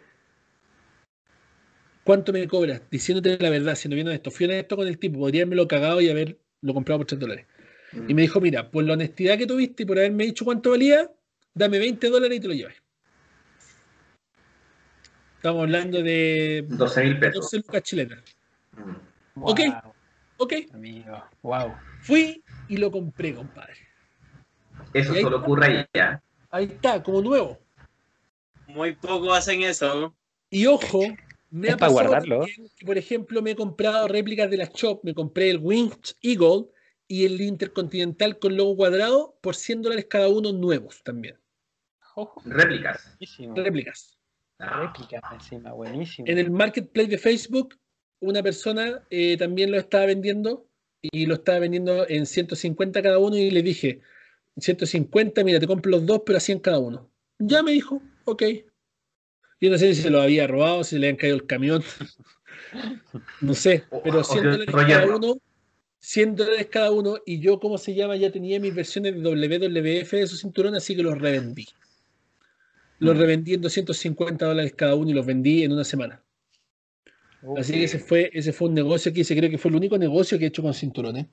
Y otro cinturón que me costó muy barato, que estoy tra- tratando de tocarlo a ver si lo tengo por acá cerca, que fue también fue una ganga, y de hecho este cinturón me, me trae mucho sentimiento. Fue el segundo cinturón que tuve en mi colección y que por eso aún lo conservo todavía. Es este cinturón de Hogan de 1986. Compadre, son placas de 4 milímetros, eh, eh, son dual platter que le llaman, que tienen eh, oro y plata, cuero real, compadre, es Bellísimo. pakistaní, obviamente, es pakistaní, está bellísimo, y este cinturón, para el tiempo que tiene, porque imagino que igual tiene un buen tiempo, miren, tiene un full Uf. tip, algo que los pakistaní no tienen, tiene un full tip, y este cinturón lo compré en 30 dólares. No Pesa, pesa, pero como un carajo, pesa por lo menos sus 4 kilos. no te 4 creo. milímetros. Dual Igual por. Marketplace. Sí, por Marketplace. Un tipo lo publicó y de hecho me junté con ese tipo y el tipo me dijo que él lo estaba vendiendo porque se estaba deshaciendo de muchas réplicas que tenía en la casa. Y yo le dije, bueno, ¿cuáles más tienes? Y me dijo, no, ya los vendí en unos grupos, me dijo. Entonces fue como, ya, ok, los vendí en un grupo. Obviamente ya no, no puedo hacer negocios con él. Y me contó, no le creí, pero me contó que él tenía dos cinturones que se habían usado en la WF en la televisión que era el cinturón intercontinental que tuvo Triple H cuando era campeón intercontinental en pareja con Stone Cold, y el otro era el cinturón de la WF que usó Stone Cold, No. Ya. que según él los tenía, que según él los tenía, y yo le dije, bueno, pero me los podéis mostrar o no, no, es que no muestro mis cosas, empezó con cuestiones así, yo fue como, Ah. puta, le dije, ¿y los vendí o no? Y me dijo, pucha, tal vez los pueda vender en algún día, unos dos mil dólares cada uno. Y yo le dije, pero tenía el COA o no? El COA sería el Certified of Authenticity, que es el certificado de autenticidad que te dice que realmente el cinturón fue usado en Ah. televisión. Y me dijo, no, no tengo COA. Y fue como, ah, ya, ok, gracias, Rick. vuelva pronto. Eso fue todo. Eh, y de ahí nunca más supe el tipo, de hecho me quedó de hablar para decirme de otras réplicas que según él iba a vender y nunca más me habló. Pero ese cinturón fue una ganga, fue regalado, ¿ya? Nada que decir. Y otro cinturón que lo compré en una subasta es un cinturón que usó Batista en los house shows. Ya es un cinturón, eh, ¿cómo se llama? Eh, muy diferente a todos los que tengo, diferente a los pakistaní, diferente a los de WWE Shop, diferente a todo, y se nota No mucho la diferencia. Y ese cinturón lo usó Batista, tiene la placa de Batista, todo lo usó Batista en los house shows, nunca en televisión, solo en los house shows. Ese lo compré en una subasta. Ese cinturón eh, está ahí y en algún momento a lo mejor se va a ir de acá. No. Algún afortunado que ande por ahí, no sé, no voy a, no voy a dar más detalles, pero ese cinturón, eh, no sé, no le tengo un apego como debería tenerle. ¿ya? Tengo cuatro versiones del Big Goal y esa es una de las cuatro. Y, y de verdad, al que menos apego le tengo es a ese. Mándalo para Iquique, mándalo para Iquique. Así que ahí más adelante vamos a ver qué pasa con el cinturón, pero es un cinturón muy importante. ¿ya? Así que al final esos son los cinturones más caros y los más baratos de mi colección. Vamos con el Nacho, después el Fabián y después el JJ. Ya. Mi, mi cinturón más caro es el ECW. El, el que tenías tú, el que compraste hace poco, pero en versión niño, en versión kids, que es el mate. Incluso lo tengo en caja aún. Aquí está. ECW. Oh, si me acuerdo cuando me mandaste la, la foto que lo ¿Te, habías te comprado. acuerdas? ¿Te acuerdas? Sí. Lo que pasa es que lo habían publicado a un tipo, un tipo lo había publicado tipo subasta. Entonces lo que pasa es que, eh, bueno, piso era piso 30. Yo este lo compré a 30 mil. Piso 30. Entonces empezaron a ofrecer 35, 40. Yo también me metí ahí, dije 43. Después dijeron 45. Después empezó a subir, ya no sé hasta dónde. Ahí dije, ya, yo no lo voy a comprar y ni siquiera estaba en caja. Eso era lo peor. Así que un tipo llegó y me habló y me dijo, hey, mira, yo tengo el mismo título y lo tengo en caja, pero no sé cuánto vale realmente. Y yo le dije, mira, hay un tipo también en Facebook que los vende a 20 mil más envío, que sería 30 mil, que es desde Melipilla, desde Melipilla aquí en la región. Entonces, eh, bueno, yo dije, no tengo cómo perderme, le ofrecí 30 mil. Al principio le ofrecí 25 y me dijo, ok, dejémoslos en 30, porque igual el, como está en caja, no, no, tiene detalles y todo, yo me lo llevé a 30 y aquí lo tengo, es el más caro que tengo actualmente en mi colección. Buenísimo. Fabián. Eh, mira, yo el cinturón más caro que tengo actualmente, eh, como lo dije anteriormente, el spinner.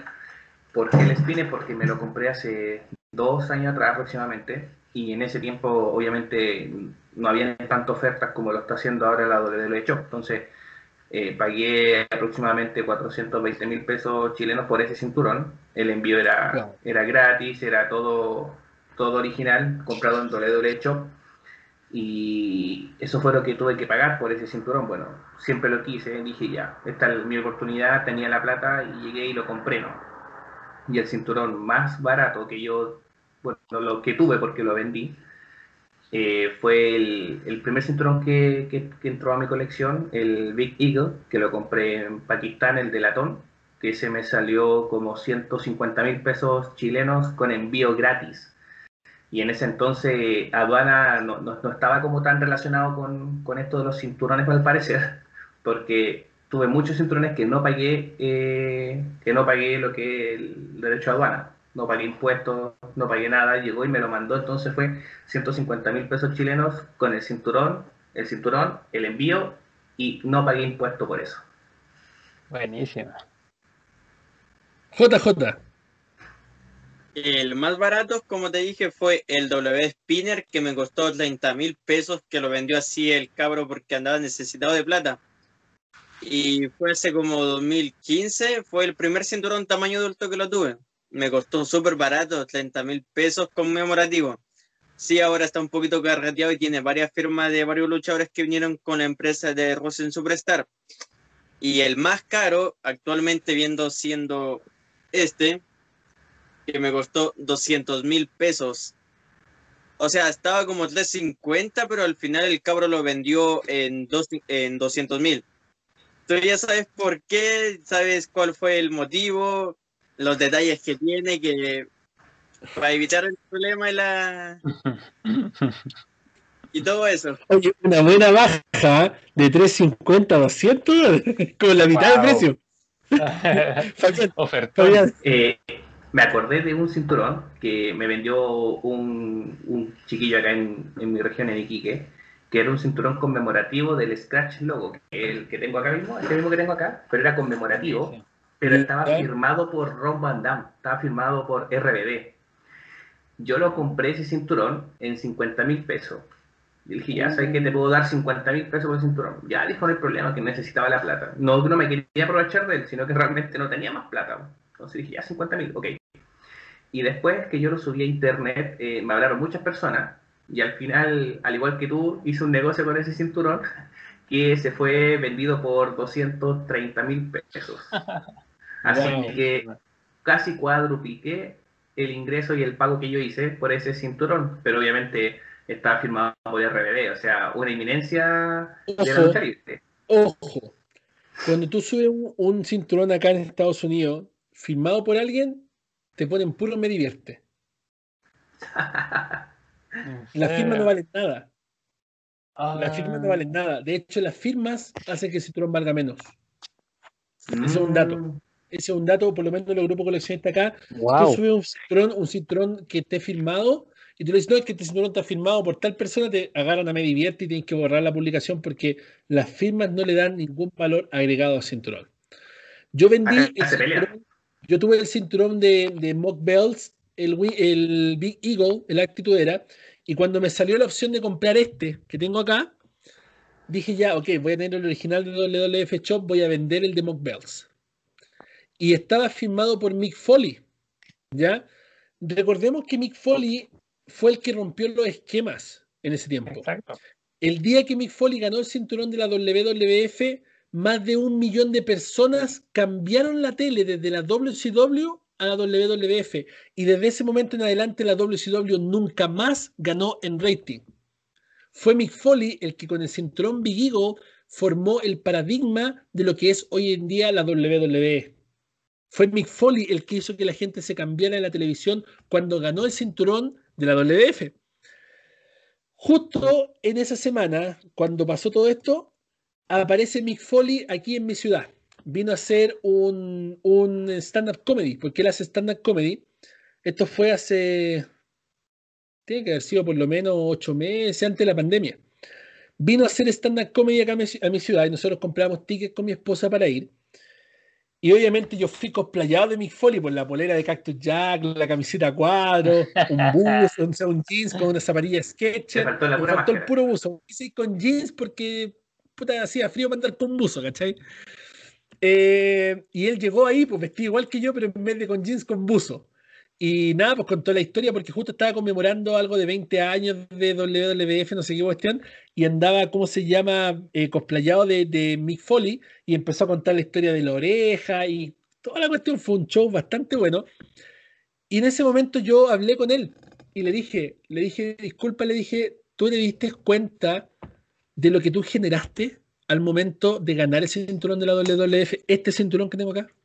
¿Te diste cuenta alguna vez realizar, re- re- re- realize, porque así se dice en inglés, siempre confundo las palabras ahora que bueno, hablo todo el día inglés. ¿Tú, tú, tú, tú, tú realmente te diste cuenta, do you, do you realize lo que hiciste al momento de ganar el cinturón? ¿Do you realize that? Y me dijo, no, nunca lo pensé. Y yo le dije, la WWE es lo que es ahora por lo que pasó ese día. Porque hasta ese día la WCW le pateaba la raja a WWF en los ratings. Y después de ese día la gente cambió la tele y hizo quebrar la WCW. Y él me contó, sí, que él había hecho una llamada a WCW después de ese día. y No. un poco, un poco de tiempo después la WCW dejó de dar los spoilers de la WWF, porque la WCW daba los spoilers de la WWF. Cuando empezaba el programa de la WCW, el compadre que decía, Let's ready to rumble, decía, no se preocupen en cambiar el canal.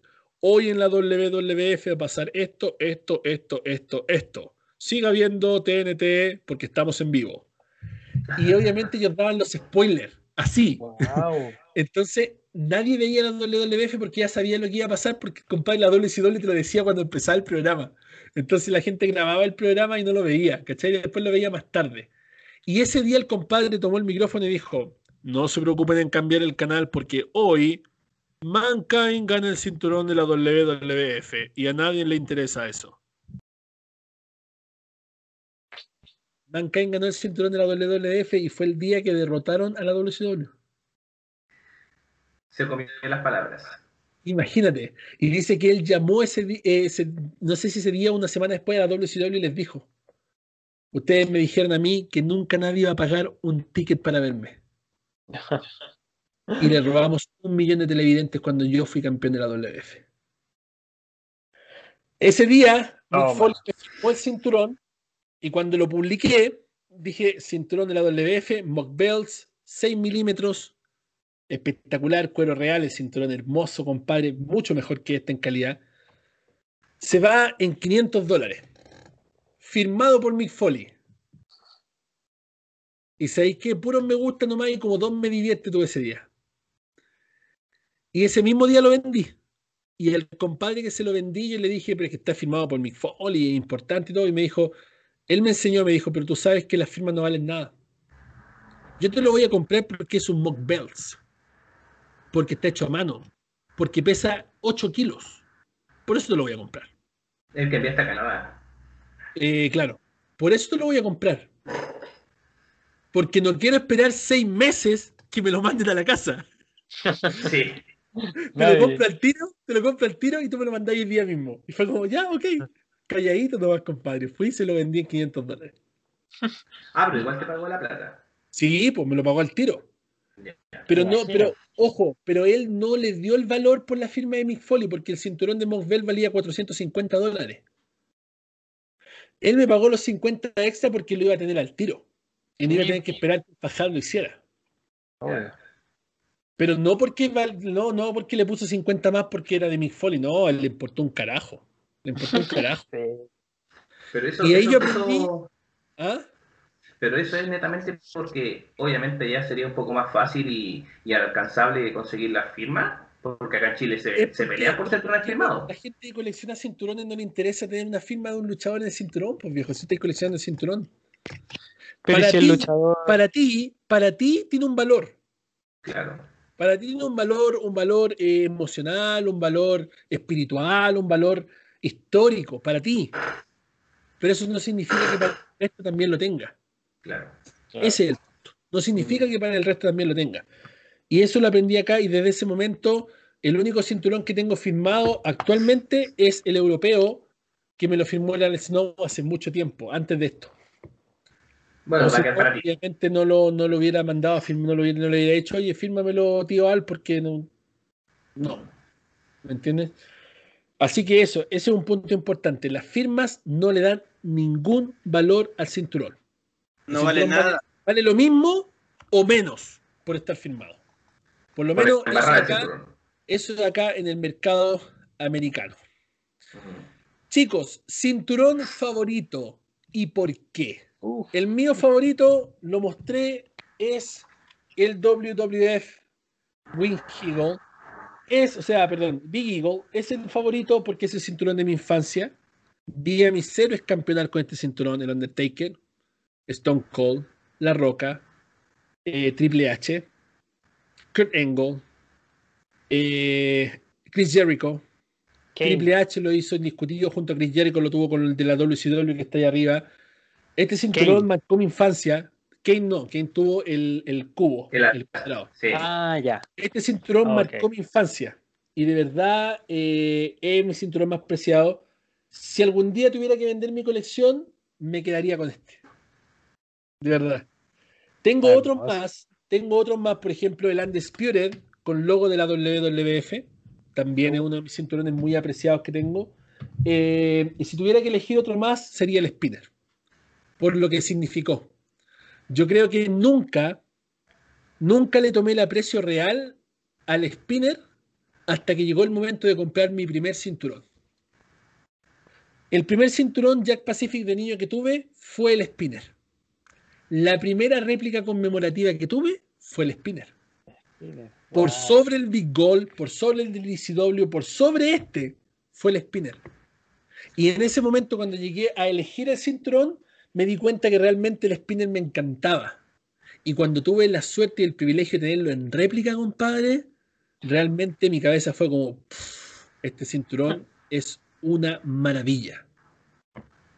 Así que yo creo que si tuviera que salvar tres cinturones de mi colección, se salvaría este, el de la WWF Undisputed y el Spinner.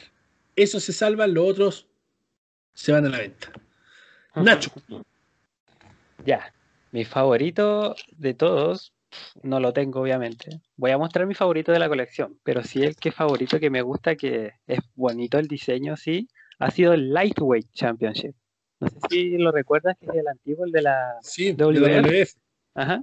Bueno, ese es pero fenomenal. Yo lo tenía en, en pequeño, en Jack Pacific. Ese es el único Jack Pacific que tenía tres placas. Porque no sé si te acuerdas que casi todos los Jack Pacific tienen solamente con dos placas. Ah, o Dos sea, placas. una y una, claro. Y, la, Claro. y la central, que es la tercera, obviamente. Pero ese venía con una cuarta, que era el logo de la WWF. Y uff, era hermosísimo ese título. Yo... Wow. Pero el de mi colección, el favorito, es. Este. El campeonato peso pesado. ¿Por qué? Porque marcó mi infancia, obviamente. El Undertaker lo tenía, Batista, que es uno de mis luchadores favoritos.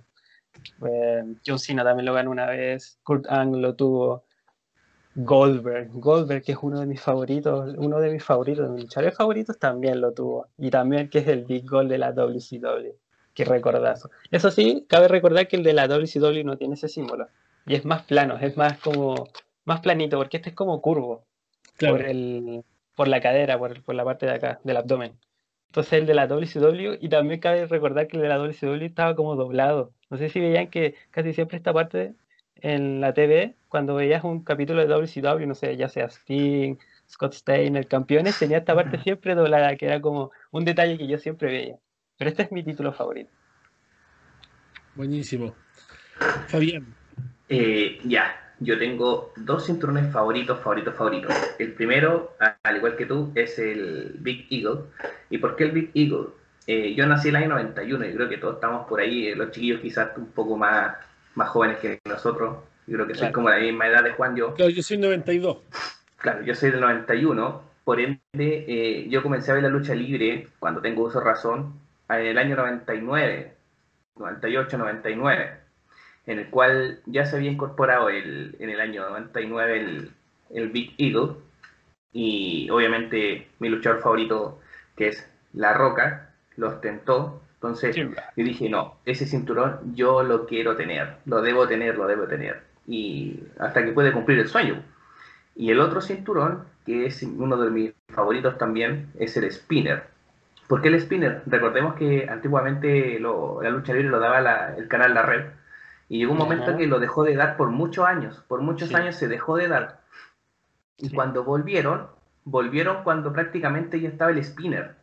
Entonces, era muy difícil antiguamente por las redes sociales, en ese tiempo no existía Facebook, no existía Instagram, no existía nada de eso, poder quizás ver las luchas. Entonces, cuando yo retomé a, a ver la lucha libre, lo retomé ya cuando estaba el spinner, cuando ya John Cena lo había presentado y seguí viendo lucha libre, entonces partiendo el Big Eagle y cuando lo retomé ya comencé con el spinner. Por eso son los dos cinturones que, al igual que Juan, yo nunca, jamás vendería, a no ser que sea por algo así ya totalmente que urgente, pero demasiado urgente. Si no, sacaría plata donde no tenga, pero no los vendería.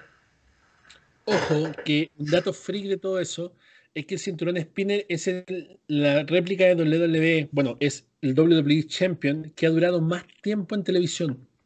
Más tiempo. Porque de hecho el Wings Eagle nace en el 91 y muere en el 97. Bueno, nace en el 92 técnicamente. Muere en el 97. Nace el WWF Attitude, que es el Big Eagle, en finales del 98 y dura hasta el 2002, cuando nace el Indiscutido que se acaba en el 2005 cuando John Cena presenta el spinner, el cual dura hasta el 2012. Estamos hablando de un cinturón que dura siete años en televisión. Sufrió modificaciones, cambió la placa de SmackDown por Raw, luego cambió las dos placas por WWE Champion, pero así todo fue un cinturón que se mantuvo vigente y que involucró feudos históricos como el de John Cena y Randy Orton, como la rivalidad de Triple H con Randy Orton, eh, eh, fue campeón Jeff Hardy con ese cinturón, la única vez que fue campeón de WWE. Eh, Rey Misterio. Con Rey Misterio, CM Punk, Alberto del Río y muchos otros grandes tuvieron ese cinturón. Sheamus eh, fue un cinturón que realmente rompió los esquemas y que significó el paso desde la era de la Ruthless Aggression hasta la era PG completo. El cinturón se hizo cargo de todo hasta el día en que La Roca lo retira por el cinturón que mostraste tú recién, que el Scratch Logo, que venía siendo el predecesor del el Network Logo. De verdad, eh, el cinturón Spinner marcó infancias, juventud de nosotros en realidad, y, y no, y feudo increíble. JJ, tu cinturón favorito y por qué el que ganó Eddie Guerrero. Este cinturón lo tuvo varios luchadores, JBL, Kurangel, Undertaker, eh, Eddie Guerrero, y se me fue muy difícil conseguirlo por este, por este personaje. Buenísimo. Este es, es un cinturón, el único, el único que me gusta así mi colección. Si tuviera la oportunidad de venderlo, todos mis cinturones, vendería todo, pero este no, Supuestamente me engañaron que estaba bañado en oro, pero pura pinta nomás. No, pero este sí, por cierto, Te fuiste troleado. ya, no, pero mira, mira, ya sabes que existe la versión 2. Así que algún día el Fabián va a vender la versión 2 porque se va a comprar otro cinturón. así que ahí se lo compráis. No, mira que esa versión 2 está siendo uno de los más caros junto con el Spinner. Acuérdate que yo lo, no lo compré en Cyber Day ni, ni en Black Friday, así que salí para atrás. Así ah, bueno. es. ¿Alguna vez han encontrado ofertones que no han podido rechazar? Como los que le conté siempre, yo me adelanté a este y les conté mis ofertones. Ese, el de abajo. ¿Han encontrado ofertones que no han podido rechazar? Nacho. Sí, sí, obvio, obvio.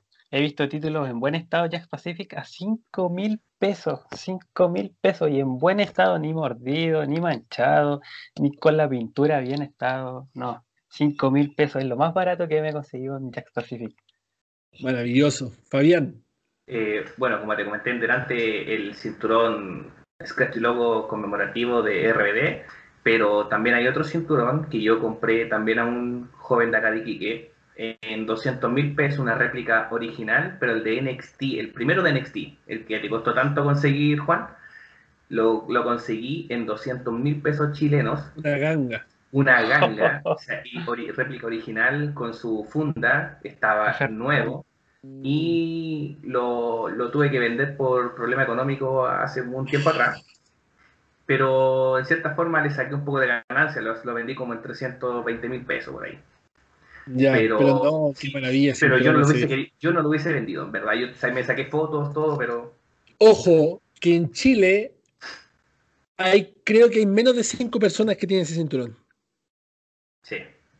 Hay como cinco personas en todo Chile que tienen ese cinturón. Uno de ellos es el que yo le vendí.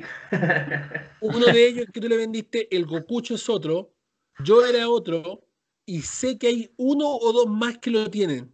Y nadie más. De hecho, este, este compadre, el cinturón, lo trajo de un WrestleMania que, que fue a Estados Unidos. De allá lo trajo. De allá lo trajo. Y se lo compré y lo tuve que vender. Me arrepiento hasta el día de hoy, pero tuve que hacerlo. Sí, no, arrepentido total. Te lo merecí el arrepentimiento de por vida porque es una maravilla ese cinturón, compadre. Yo lo tengo aquí, aquí atrásito, no lo voy a sacar porque va a dejar la grande, pero es bellísimo. Eh, JJ, eh, solamente tiene la oportunidad de pillar una oferta así de 30 mil pesos, que fue el primer cinturón conmemorativo del W Spinner. Ahora, difícil que vuelva a pillar así un cinturón muy económico o una oferta que no pueda rechazar. Lo único. No, porque lo que pasa es que ahora, ahora se ha masificado todo esto. Bueno, todo el mundo quiere coleccionar cinturones. Pues. Esto era algo que no pasaba antes. Nadie colecciona cinturones, todos coleccionan figuras. Pero ahora todo el mundo colecciona cinturones. Y pasa con, ha pasado con todas las cosas. Cuando yo estaba en Chile me acuerdo que existía una cosa que se llamaba la Feria Friki. Cuando la Feria Friki recién existió, empezó a existir, tú ibas a la Feria Friki, compadre, y te comprabas Game Boy por 10 lucas, te compraba y eh, no sé, pues yo me compré un Morpher de los Power Rangers por una luca, ¿cachai? Y yo estaba en la colección de Power Rangers, coleccionando de, aquí por allá lucha libre y de, de, todo un poco, juego y cuestiones. Porque ustedes saben, porque yo tengo la colección más grande del mundo de videojuegos de lucha libre certificada y todo el tema, pronto, pronto van a haber noticias de pronto van a ver noticias de esto porque se viene algo bueno. Eh, y, estaba en esa, en esa onda de, los juegos, todavía no estaba bien metido con la réplica. Y yo no sé, pues iba a la Feria Friki y me compré un juego original por dos lucas. De un tiempo, desde ahí hacia adelante, la Feria Friki se transformó en un comercio horrible, lleno de tienditas eh, donde vendían puras cosas chinas, japonesas y todo, y las cosas usadas, que era lo que llamaba la atención de la Feria Friki, pasaron a ser cosas extremadamente caras. Estamos hablando que un Game Boy que antes valía 10 lucas, después te valía 50, que si contrae algo de Power Rangers te subían 10 veces el precio, y se transformó en una cuestión que es oferta y demanda, pues viejo, ¿cachai? Se hizo popular y la gente empezó a pedir precios exorbitantes por unas cuestiones que hace un mes atrás valían 10 lucas. Lamentablemente con los cinturones ha pasado lo mismo. ¿ya? Acá en Estados Unidos se ha, masificado la idea de que los cinturones son un hobby bien remunerado. Y claro, estos ofertones no aparecen mucho. Habitualmente cuando pasan son personas que o no le tienen cariño a la cuestión o realmente no saben dónde venderlos y no saben cuánto valen. Por eso digo, esas personas que me lo vendieron en 100 dólares en las réplicas nuevas, selladas, yo creo que no tenían idea o se les cayó de un camión o quizás qué onda, porque de verdad eh, eh, no tenía sentido que me las vendieran tan baratas. ¿ya? Mm. Pero eso no es fácil de encontrar. En el marketplace de Facebook a veces me pillo cosas buenas y de hecho estoy siempre buscando, siempre buscando, siempre buscando. Mm. Todos los días he hecho una mirada en la mañana, he hecho una mirada en la tarde y si aparece algo, pum, mensaje y vamos con las lucas porque a veces pasa, a veces hay ofertones que no se pueden rechazar. ¿Ya?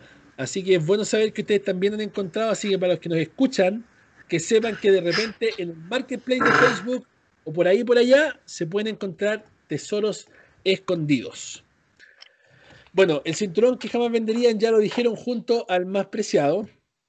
Así que vamos con la siguiente pregunta, una pregunta que sugirió el Fabián, que es la siguiente. ¿Qué es lo más sacrificado que han tenido que hacer para adquirir un cinturón? Yo personalmente, lo más sacrificado que he tenido que hacer ha sido trabajar hasta cagarme de sueño.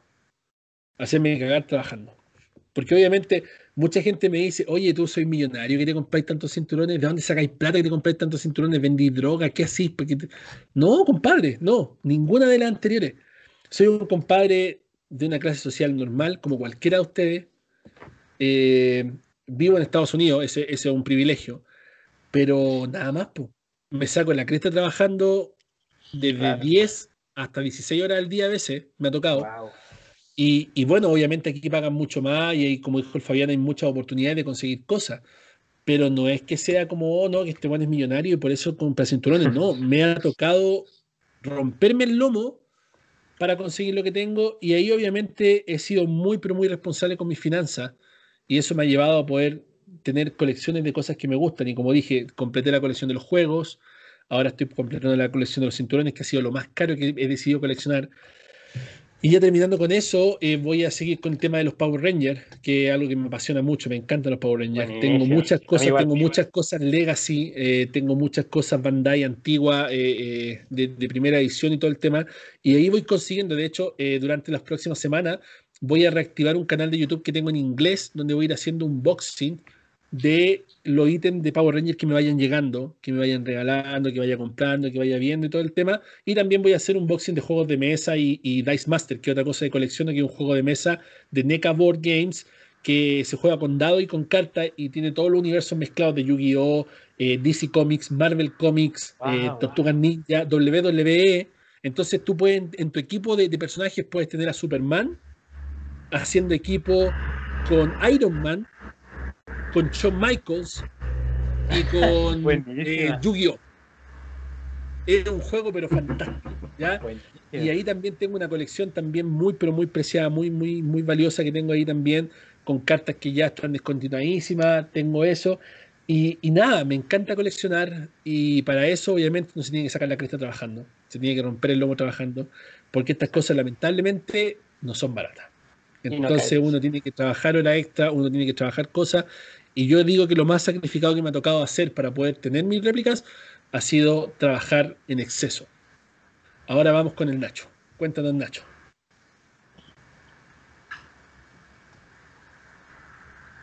Tiempo para el Nacho. Fabián, Eh, mira, como no sé si tú sabías, yo soy personal de salud, entonces tuve que, que trabajar turnos días, tarde, noche. Llegó una vez que acá que llegó nuestra visita del Papa, entonces trabajé siete días de corrido sin parar, en siete días no llegué a mi casa, solamente me llevé ropa, ropa para el trabajo, comida y bañarme en el trabajo y haciendo 24 horas, 24 horas, que si multiplicáis 24 horas por 7 te da la cantidad de horas que tuve que trabajar de corridas para poder juntar un poco de dinero y aprovechar esa visita que me dejó platita y poder adquirir este cinturón que bueno fue el primero original de Spinner, donde ahí tuve que desembolsar unas buenas luquitas. Pero igual que tú, claramente trabajo, trabajo. Igual hay mucha gente que también pregunta lo mismo. ¿De dónde sacáis plata? ¿Cómo lo hacís? ¿Que andáis vendiendo drogas? No, no, no, compadre. Esto es, es trabajo. Si acá cualquiera puede tener un cinturón. Y, y llega a dar risa, en verdad, llega a dar risa porque pucha, uno, uno es gente de bien, ¿cachai? Tiene hijos, familia y, y no porque uno tenga, no sé, uno, tres, cuatro, cinco cinturones eh, eh, para ofrecer o para, o para divertirse, tiene que ser un, un, un traficante o que el papito naciste en una cuna de oro y no, no es así.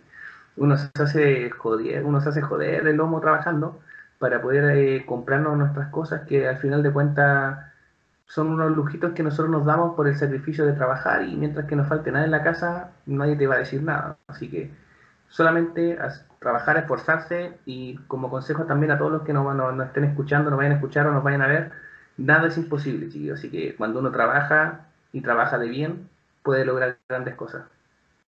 JJ, ¿qué ha sido lo más sacrificado que has tenido que hacer para poder tener tus réplicas? Wow, ha sido mucho, mucho, mucho. Llevo hace como dos años que trabajo domingo domingo, no tengo tiempo para descansar. Antiguamente, hace como el año pasado, el trabajo de 7 de la mañana hasta las 10, 11 de noche. Así, de domingo a domingo. Cuando, no sé si, no sé si ustedes han visto mi canal, pero cuando comencé mi canal, mucha gente me decía, no, eres hijito de papá, eres millonario porque tienes una cantidad de figuras. No, o sea, para tener lo que tenemos hay que sacarse eh, la cresta, como se dice acá en Chile, eh, para ganarse un pan de cada día o comprarse lo que uno quiere. Ejemplo, yo trabajo domingo a domingo porque tengo mi familia, tengo una hija, apoyo a mi familia y aparte me doy el gustito de comprarme un cinturón, porque si no fuera así, no, no tuviera trabajo, no tuviera lo que tengo ahora. El, sacrificado porque no paso tiempo con mi familia, es trabajar full, full. Pero como ya nos fuimos a fase 2, ahora estamos como descansando. Claro. Eh, ahora que volviste, querido amigo, ¿qué ha sido lo más sacrificado que has tenido que hacer, Nacho, para poder obtener tus cinturones? Sí, mira, lo más sacrificado, bueno, cuando era chico, cuando coleccionaba los jacks, era obviamente como bueno, tenía sus 14, 15 años, uno no podía trabajar. Obviamente le pedía como un dinero a mis padres como para poder adquirir los cinturones. Ahora que ya estoy más grande, ahora que ya puedo trabajar, obviamente eh, estoy sacando la mugre, como se dice, trabajando, porque de verdad que ahora con las figuras ya se ha ampliado un poco más lo que es mi colección.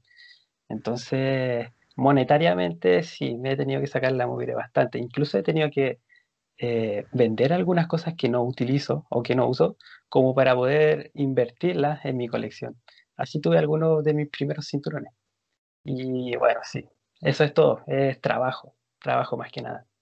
Sí, pues como dijo el Fabián, me gustó mucho lo que dijo, todos pueden, todos pueden. Exacto, todos los que están escuchando este podcast, todos los que están viendo, pueden conseguir sus metas y sus cinturones si es que quisieran coleccionar cinturones Solamente hay que trabajar duro y ya va a llegar el momento y estoy seguro que lo van a poder lograr porque todo es posible cuando uno le pone el corazón.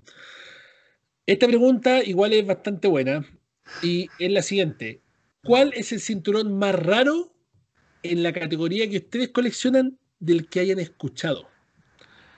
Yo personalmente el más raro era el de ACW. El de ACW era el más raro.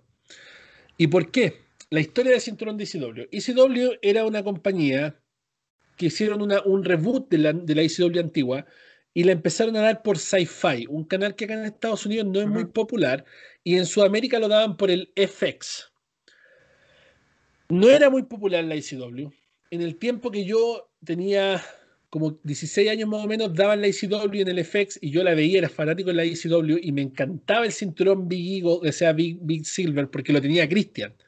Y Christian le dio un reinado, pero espectacular. Fueron dos reinados, pero espectaculares. Y siempre quise tener el cinturón, pero nunca lo pude comprar por el tema de las limitaciones de comprar desde Chile. Ese cinturón se imprimieron aproximadamente mil réplicas. De esas mil réplicas, no se alcanzaron a vender ni la mitad. Porque la compañía no era popular el cinturón no fue popular, no era muy agraciado a la vista de las personas. La gente prefería comprarse un spinner, la gente prefería comprarse eh, un, ¿cómo se llama? Un, Big Gold, cualquier cosa menos el cinturón de la ICW. Y aparte de eso, era caro, porque era muy grande y tenía placas sobre placa y era 3D, entonces era muy caro. Entonces, nadie quería pagar tanto por un cinturón tan feo en ese tiempo. Entonces, ¿qué pasó? Que de esas 500 réplicas, de esas 1000 réplicas, la mitad se perdió. No sé si escucharon la historia del juego de Atari ET, que encontraron después los, juegos tirados en el desierto porque nadie los quería. Mm. Pasó algo similar con esos cinturones. Ese cinturón se vendieron aproximadamente 500 réplicas oficialmente de las mil impresas. De esas 500 tienen que tener en cuenta que muchos se rompieron, muchos se botaron, algunos se conservan, algunos los tienen guardados y algunos los liquidaron. Creo que los estuvieron vendiendo a 120 dólares la última vez que lo vendieron para deshacerse de ellos porque ya nadie los quería y después se los subastaron y después se los regalaron y después se los botaron y se perdieron. De ese cinturón actualmente reportadas deben haber como 180 réplicas en diferentes estados y en todo el mundo. Conseguir un Big Silver es dificilísimo, dificilísimo. Y es ahí donde está el valor. Por eso que es tan caro. Porque hoy en día todo el mundo quiere coleccionar cinturones. Y cuando te topas con coleccionistas como yo, que colecciona el Scratch logo, ya sea de la WF o de la WWE, tiene que comprarse un Big Silver. Tienes que comprarte un Big Silver, pues viejo. Porque tiene el Scratch logo. Entonces, si realmente quieres tener tu colección completa, tienes que comprar un Big Silver. Entonces empezó a existir la demanda por un producto que no existe. Y si existe, nadie lo quiere vender. Pakistán. Y no se puede hacer en Pakistán. Oh. Es de esos cinturones que los pakistaníes no pueden hacer, porque los pakistaníes no pueden hacer el network logo. O sea, son atrevidos y lo hacen igual, pero les queda como el culo de malo. Horribles, horribles. Los pakistaníes no pueden hacer el de Reino Unido, pero los atrevidos lo hacen igual. Y no les queda bien. Y he visto algunos atrevidos haciendo el cinturón Big Silver de la ICW con placas de este tamaño, compadre. Y con el cuero delgadito y las placas tocando el cuero de arriba y de abajo.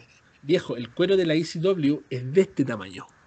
Sí, de Y las placas son así de grandes. Oh. Y la placa central es de este porte, me tapa todo esto.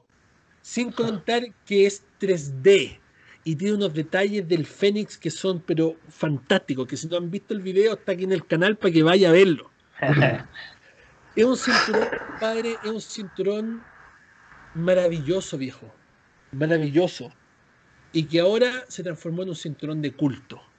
Ese es el cinturón más raro que yo haya escuchado y tengo el honor de tenerlo en el Champions.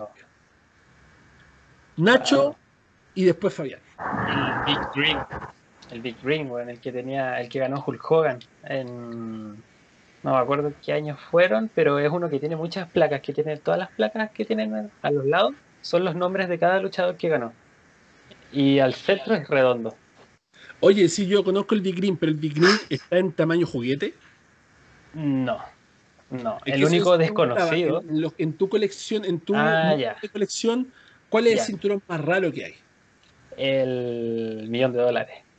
Ese nunca lo he visto, nunca, nunca. Y sé que está, pero nunca lo he visto. Sí, está Jack Pacific. Sí, en Jack's Pacific, pero nunca lo he visto, nunca, nunca, nunca, nunca, nunca, nunca. No, no he podido encontrarlo. Es uno de los más raros, incluso el más raro que he visto que tenga Jack's Pacific. Ah, a no ser, Wow. hay, hay otro también que creo que es el Intercontinental y el Big Eagle, creo también, que es de la Atitudera, que también son con el Scratch de la WF. Esos también son difíciles de conseguir. Y uno creo que es azul. Creo que como que la goma Eva es azul. Creo. Sí, Guau. creo, estoy seguro, sí. Lo he visto. Fabián. Eh, mira, el cinturón más raro no, no lo veo tanto por lo difícil que quizás sea encontrarlo y, y- ni nada de eso, sino que el cinturón que yo encuentro raro fue un cinturón que nunca apareció en la TV, que fue el cinturón de la roca, el del toro. ¿Y por Ah, qué? Porque yo nunca imaginé que una, la WWE actualmente iba a sacar a la venta un cinturón en el cual fuera, en verdad es la cara de un animal. Es poner un animal y ponerle el logo. Estamos bien que es la roca y todo, pero como te digo, es lo más freak que yo he visto en cinturones, poner la cara de un animal, porque cualquier persona, no sé, pues Stone Cold hubiera puesto la cara completa de la, de la serpiente, pero él puso una calavera, le puso unos detalles, bien, pero este Claro. es un, es un cinturón que sale un toro, que es como en 3D, que sobresale del cinturón. Yo lo encontré bastante Wow. raro, porque ahora yo me acuerdo que hace un tiempo Que lo a tener que comprar, ¿ah? Sí, vas a tener que comprar porque yo estoy haciendo la colección de la roca, así que estoy cagado. Pero es un cinturón que, que nunca está en oferta, pues. Yo lo veo, la W nunca le tiene oferta. Todos los cinturones con oferta, menos ese. Y traerlo para acá, estamos hablando de 800 mil pesos chilenos, porque sale 600 mil pesos comprarlo. Y eso le suma el impuesto, el envío y todo, carísimo, nunca está en oferta. Que me lo tengo que comprar, lo voy a tener que hacer porque estoy haciendo la colección de la roca pero es un cinturón bastante raro que, que, que no, nunca, nunca, nunca pensé, ni, ni, ni, siquiera me llama la atención, porque por eso mejor me compro unos animales ahí disecados para la, para la, para la, para la pared, pero nunca me llamó la atención, en verdad, lo encontré bastante raro que, que hayan fabricado un cinturón como ese. JJ, ¿cuál es el cinturón más raro que tú hayas escuchado que existe? el de la ICW de Christian. Cuando me comentaste que ibas a tener ese cinturón que te costó muy caro, que hay muy pocas personas que lo tienen, fue como lo vi muchas veces en Break Boy hace unos años atrás y nunca tuve la oportunidad de preguntar el precio y tampoco tuve nunca la oportunidad de comprármelo, pero ahora que me dices que es muy difícil de pillar, que Pakistán no lo puede hacer, fue como es el único cinturón que es muy raro que lo haya escuchado, siendo que eh, sacaron mil, mil réplicas y solamente se vendieron 500. Yo creo que ese es como el más difícil de y el más raro de, de haber escuchado.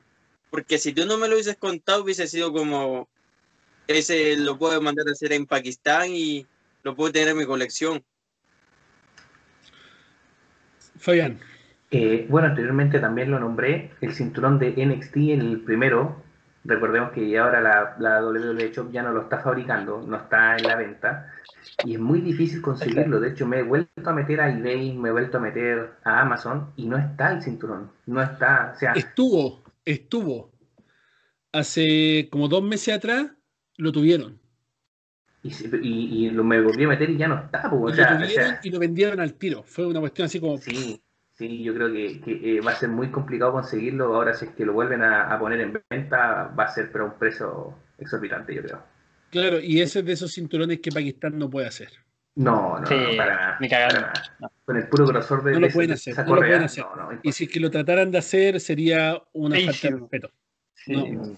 No podrían hacerlo, de verdad, No. son cinturones rarísimos. Pregunta: ¿por qué este hobby es tan bueno, es tan interesante y tan adictivo? ¿Por qué? Porque para las personas que nos escuchan, que no saben bien cómo es este hobby, es un hobby muy adictivo, en el cual, loco, eh, te puedes gastar la vida.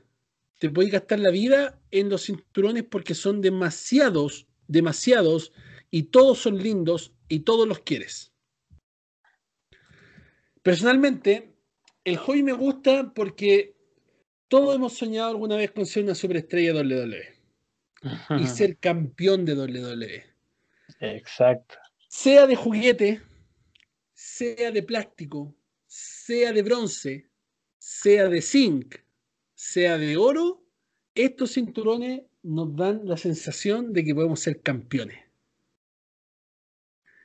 Y el poder verlo exhibido ahí, el poder saber que de verdad son cinturones que tienen una historia detrás, las experiencias que te va trayendo el hobby, eso lo hace altamente interesante. Porque la gente cuando llega acá a mi casa los ve y dice, oye, ¿qué son esas cuestiones?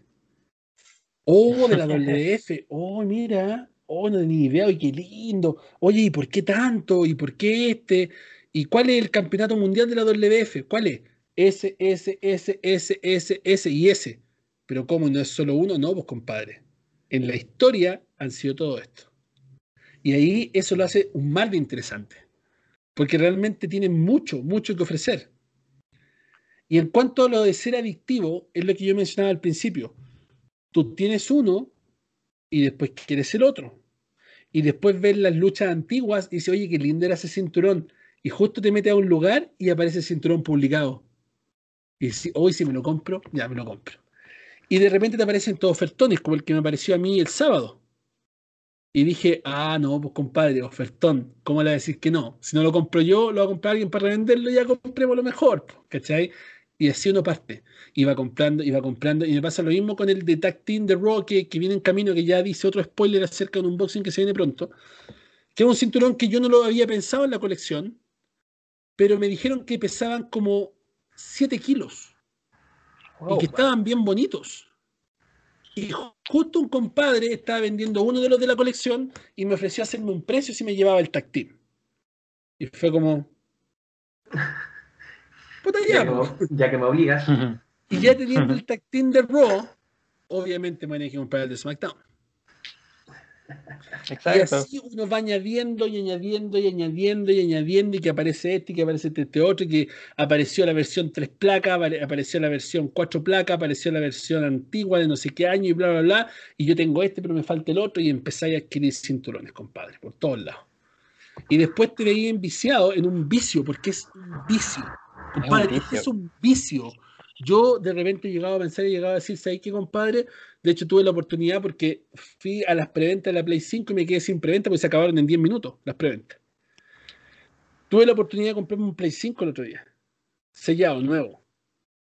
Y tuve la oportunidad de comprarme estos cinturones y me compré los cinturones. ¿Cachai? Entonces, es un vicio que te hace dejar de lado los otros vicios con tal de seguir con este.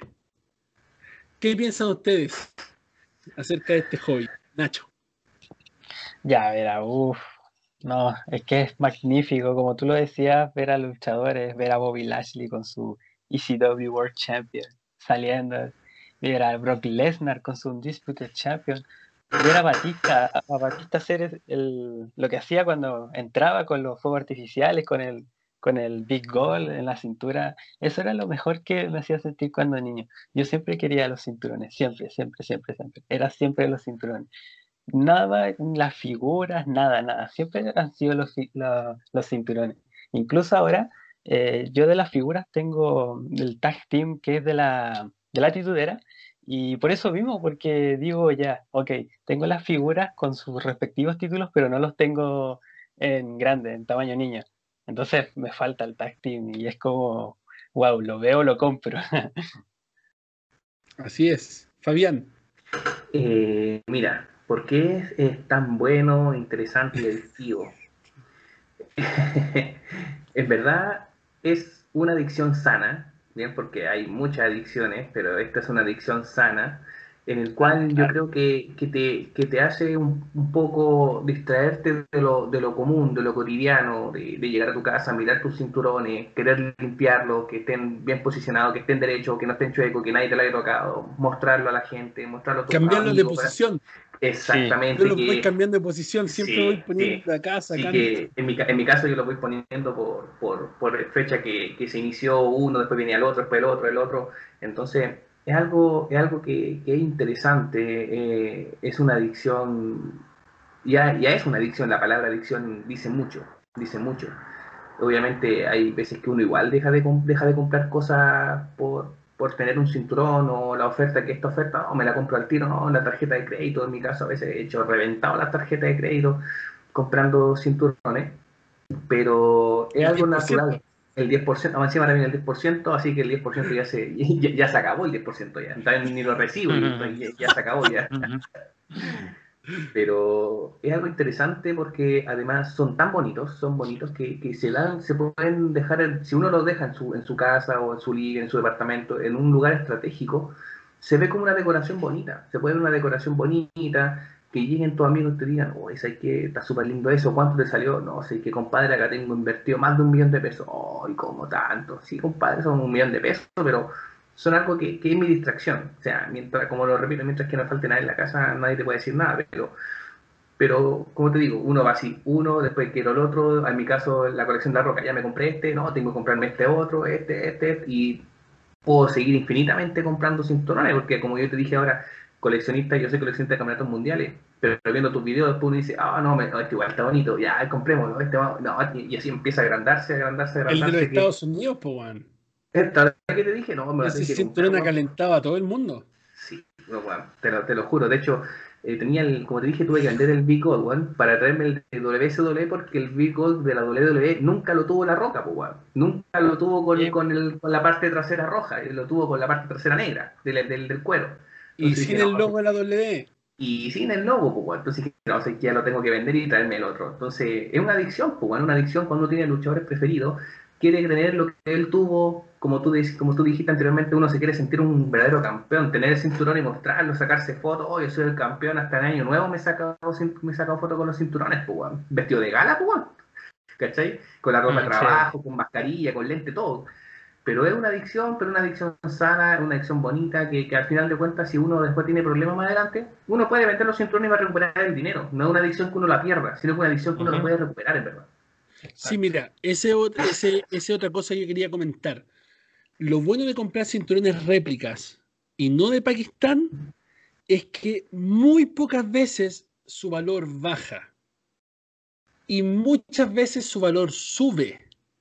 Entonces yo, por ejemplo, el otro día me, senté ahí en el sillón porque yo los tengo en el comedor de mi casa, en el living. Tú entras en mi casa y lo primero que veis, la, la, la repisa.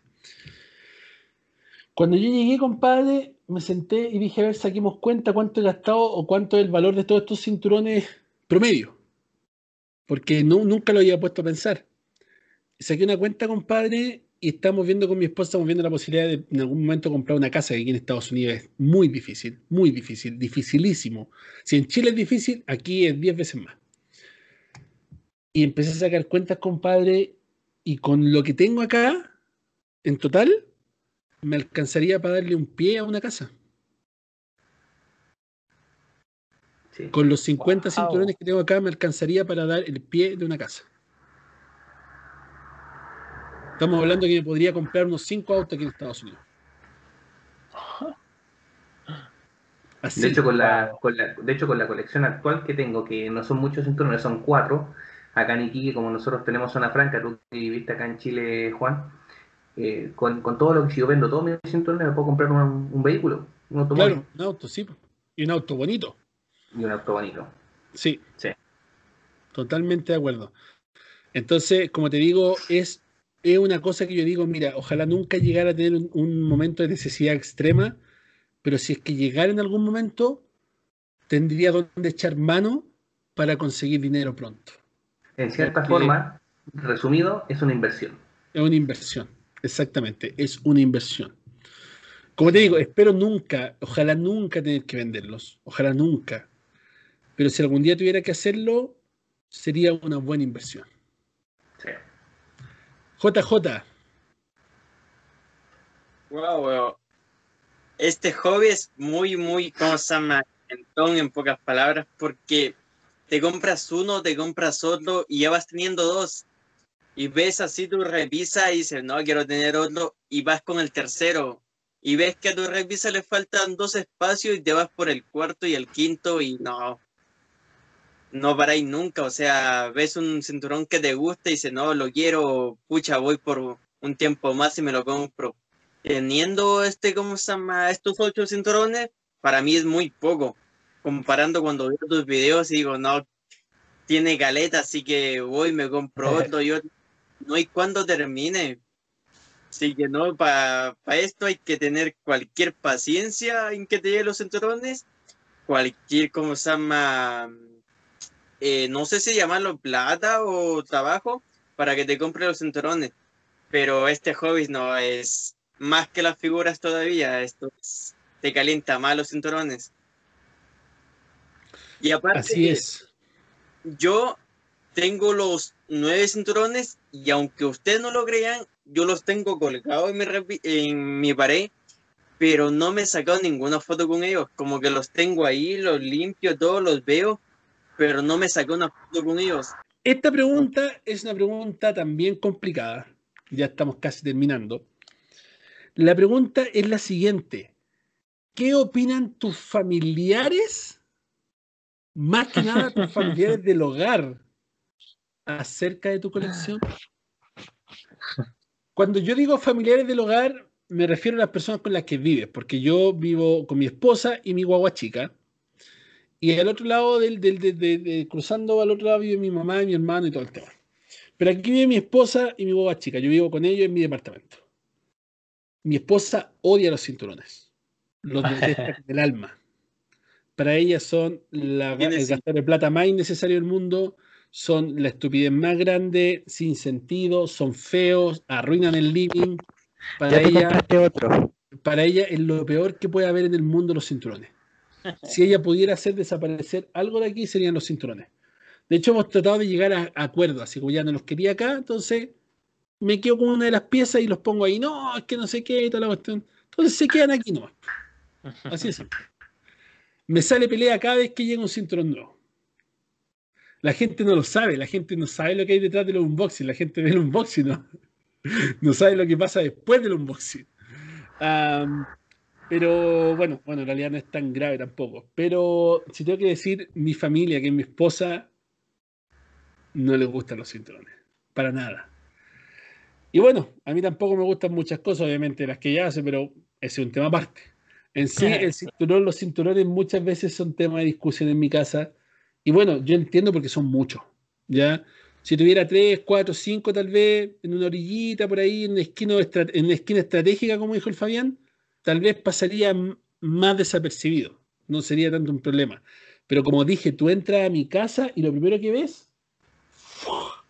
Full de cinturones y maletines de lucha libre. Full. Entonces, como, oh, chuta, ¿y qué onda este compadre? Y a veces pienso que a lo mejor los amigos de ella dirán, oye, ¿qué onda este compadre? ¿Qué, ¿Qué onda? Y obviamente yo siempre digo, o sea, cuando llegamos a esta discusión, llegamos a esta conversación, yo le digo, mira, ¿te falta algo? ¿Hay algo que no te compro? ¿Hay algo que no estoy pagando? ¿Hay algo que no te estoy dando? ¿Hay algo que necesitas y no tienes? Nada, perfecto. Mientras no falte nada, las pelotas no me la hinchen, porque yo para eso trabajo. Y ese es el fin de nuestra discusión siempre. Pero de que son un problema para mí, son un problema. Así de simple. Nacho. No, en mi caso divertido, fue divertido porque los ven, juegan con él, con el spinner sobre todo, que lo tengo cerca de la puerta. Y más que nada es como que entran a mi pieza y se quedan viendo así, wow, ese tiene forma de mariposa, el caso Diva. El otro tiene el hardcore, que esté como sucio, dicen, por, tener las manchitas. Es divertido, es más, es más divertido de que se preocupen por de esos temas, porque yo igual me preocupo todo por la casa, obviamente, si falta algo. Por ejemplo, el pan, que es lo más importante, o la luz, pagar lo que son las facturas, las cosas así. Y en eso no hay problema, obviamente. Pero lo que son mis cinturones, mi colección, a mi familia sí le gusta. Fabián. Eh, bueno, lo que es mi familia, que sería mi, señora con mi, con mi hijo. Los mismos problemas que has tenido tú, lo he tenido yo, weón. Eso, eso es, innegable, weón. Lo que sí, la única diferencia es que mi señora no lo odia, no lo odia, sino que no es algo de su agrado, pero no lo odia. De hecho, cada vez que me llega un cinturón, lo revisa, lo ve y dice, uy, que está bonito, uy, que está pesado. Pero mientras que, yo lo deje en una posición, que más adelante vamos a hablar dónde lo tenemos, eh, para ella está bien. Pero siempre está la pelea típica de de que pucha, que no sé, que por qué compré tantas cosas, oye, pero tranquila, o sea, si, si a, mi casa no le falta nada, yo pago arriendo, estoy pagando el arriendo al día, tenemos, ¿nunca te ha faltado alguna vez? Esta es la pregunta clásica, ¿te ha faltado alguna vez algo para comer? ¿Algo para comer? ¿Te ha faltado leche a mi hijo? ¿Te ha faltado plata? No, entonces, no. A mí no, no me moleste porque es, una, es algo que, que a mí me gusta, estoy pagando con mi plata, no te estoy pidiendo plata a ti para hacerlo. Y lamentablemente eh, lamentablemente yo trabajo, tú trabajáis, tú tenés tu plata, yo tengo mi plata. Si yo me quiero comprar hasta un auto, 10 autos, yo lo voy a hacer porque es plata mía. Mientras que no falte nada en la casa, tú no me tenés que decir absolutamente nada. Eso en relación a mi señora, pero en relación a mi papá y mi mamá, esto es una estupidez, un gastero de plata. Así de simple, un gastero de plata. No te puedo decir nada más porque después son como peleas simples, pero no, nada que ver con, con los cinturones, pero sí Sí, la típica pelea de que, de que está, gastáis mucha plata en eso, para qué la gastáis y no te sirve de nada, y para qué, y, la palabra, para qué, para qué, para qué. Es una inversión ya. Oye, mira, mira el JJ, JJ, Oye, imagínate el JJ. El JJ hizo un video con el Oscar de Queremos WWE y mostró su pieza, compadre. Y es, es- su pieza es WWE. Y no Es estamos hablando WWE. solo de las figuras y de los cinturones. Estamos hablando de que su pieza completa, weón, la cama, Wow, el reloj, todo es WWE. tengo ¿Qué opina verla. tu familia de tu colección, JJ? Wow, al principio, en el 2010, el único que me apoyaba era mi papá. Me decía, ya vamos, te compro, yo te apoyo. Pero mi mamá era como, no, o sea, son figuras, las figuras no te dan de comer. Era mi papá, sí, mi mamá no. Y después, cuando ya comencé a trabajar yo solo, ahí me iba comprando las cosas y aún así mi mamá no me apoyaba. No me apoyaba. Imagínate que yo me compraba mis propias cosas, me decía, no, pero guarda tu plata, guárdate para que ahorres, para que te compres algo más valioso. Son monitos. Y yo era así como, pero es que son mi colección. Y después cuando comencé a ver, hacer el canal en YouTube, subía videos, e iba a los eventos, me saludaban y como que mi mamá le cambió esa mentalidad y dijo, ah, bueno, eh, ya eh, las personas te saludan, ya eres como reconocido por las figuritas pero al principio como que no estaba ni ahí, ni, ni me hablaba. Y ahora como que estoy con mi bolola, ahora mi, mi- o sea, mi mujer a veces me apoya, a veces no me apoya, porque ahora ya no hay ni espacio. Así en total de figuras tengo como más de mil figuras y no tengo ni espacio. No tengo nada y a- mi bolola me dice, sí, pero te compras más cinturones, ya no hay espacio. Y después cuando llego con el cinturón me dice, "Ah, uh, que está bonito, que mm, cómprate otro, este no lo tiene y es como, Cómprate otro, weón. le muestro una foto y me dice, no, porque ya no hay espacio y llego con el cinturón y me dice, no, está bonito. O sea, y justo, justo para Navidad me va a regalar un cinturón, imagínate. Oye, pero ojo, ¿esa pieza donde estás tú ahora es tu pieza o es una pieza dedicada a la colección? No una pieza donde vivo, o sea, donde duermo con mi mujer y está dedicada a la colección. Es que ya no tengo más espacio. Oh, o sea, esa es la pieza donde duermes. No, mi señora me corta los testículos, compadre. O sea, es- esa, te cae en la pura cama y no cabe nada más, weón. el video te voy a poner una foto cómo está mi pieza y ahí vaya a ver que no tengo ni espacio. O sea, Oye, loco, pero, prácticamente oye, pero así, por encima de tu oye, colección. así un mal movimiento ahí en la cama, compadre, y se te caen todas las figuras. Ni imaginarse que llega a haber un terremoto ahí, weón. Uh, sálvese quien pueda. Oh, Lo- y, aparte, por, por los videos que sube el JJ, los cinturones están arriba de la cama, pues, weón. Arriba de su cama, o sea, claro, se te cae se un mueve cinturón, los se te cae la cara, no más. y fue JJ. Oh, loco, increíble. Aparte que las paredes son de volcanita, po, y las weas pesan como 3 kilos. No, te creo. Por No, Dios. no te puedo creer. Oye, mira, vamos, vamos con la otra, vamos con la otra. Eh, ¿Cuánto tiempo ha sido lo máximo que han esperado por un cinturón? Personalmente, esperé cuatro meses por mi Big Eagle de Mock Belts. Nacho. Yo esperé. Sí, esperé de 3 a 4 meses por el AEW, pero al final no pude adquirirlo. Y fue lo que más esperé por un cinturón, porque ya de por sí en Facebook verlo, lo adquirí de una vez. Fabián. Eh, yo esperé un mes solamente, pero fue por aduanas de Chile. No, van a, van a llegar acá, ¿no? van a tomar precio y todo, pero si no hubiese sido por aduanas de Chile, lo hubiese tenido en dos semanas. Pero gracias a aduanas de Chile, un mes retenido y aparte que te lo retienen, te lo dejan en, una, en un almacén y te cobran el almacenaje, te cobran el, el honorario para el compadre que lo está ganando y todo se dispara. Es una estafa la aduana de Chile, compadre. ¿Para qué mandar con cosas? bueno, una estafa, JJ, estafa. ¿cuánto ha sido lo más que has esperado por un cinturón? Lo mínimo dos semanas. Más de eso no. Ah, solo dos semanas. O sea, por el W Shock que, que lo mandaron de Estados Unidos, lo mínimo. Ah, ya. Bueno, no has esperado más de dos semanas entonces. No, Ni pues, siquiera imagínate, bueno, oye, todos los que coleccionamos estos cinturones sabemos que lo peor de esto es la paciencia. Es terrible, es terrible la espera de que no lleguen los cinturones cuando ya los pagó. No, te creo. Cinturones customizados. Me refiero a cinturones que son cinturones hechos para ustedes, que no son oficiales. ¿Tienen alguno?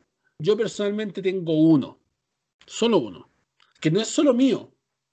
Pronto van a saber de eso. Pronto, muy pronto.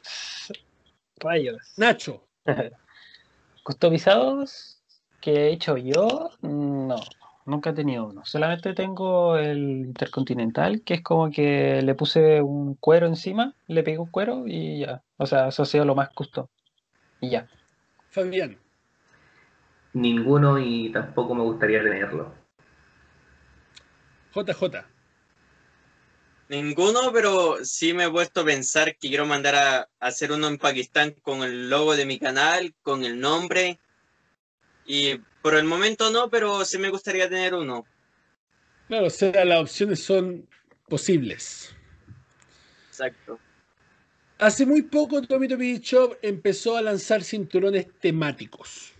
Cinturón Opa. spinner con la correa de John Cena, cinturón versión 2 con la correa de Eddie Guerrero, que de hecho esa fue la razón por la cual hicieron nuevamente el versión 2, porque acá la gente empezó a comprarse ese cinturón de Guerrero, le sacaba la correa de Guerrero y le ponía una correa de Undisputed y andaban con su Undisputed versión 2, entonces la Chop dijo, vendámosle los Undisputed versión 2 mejor.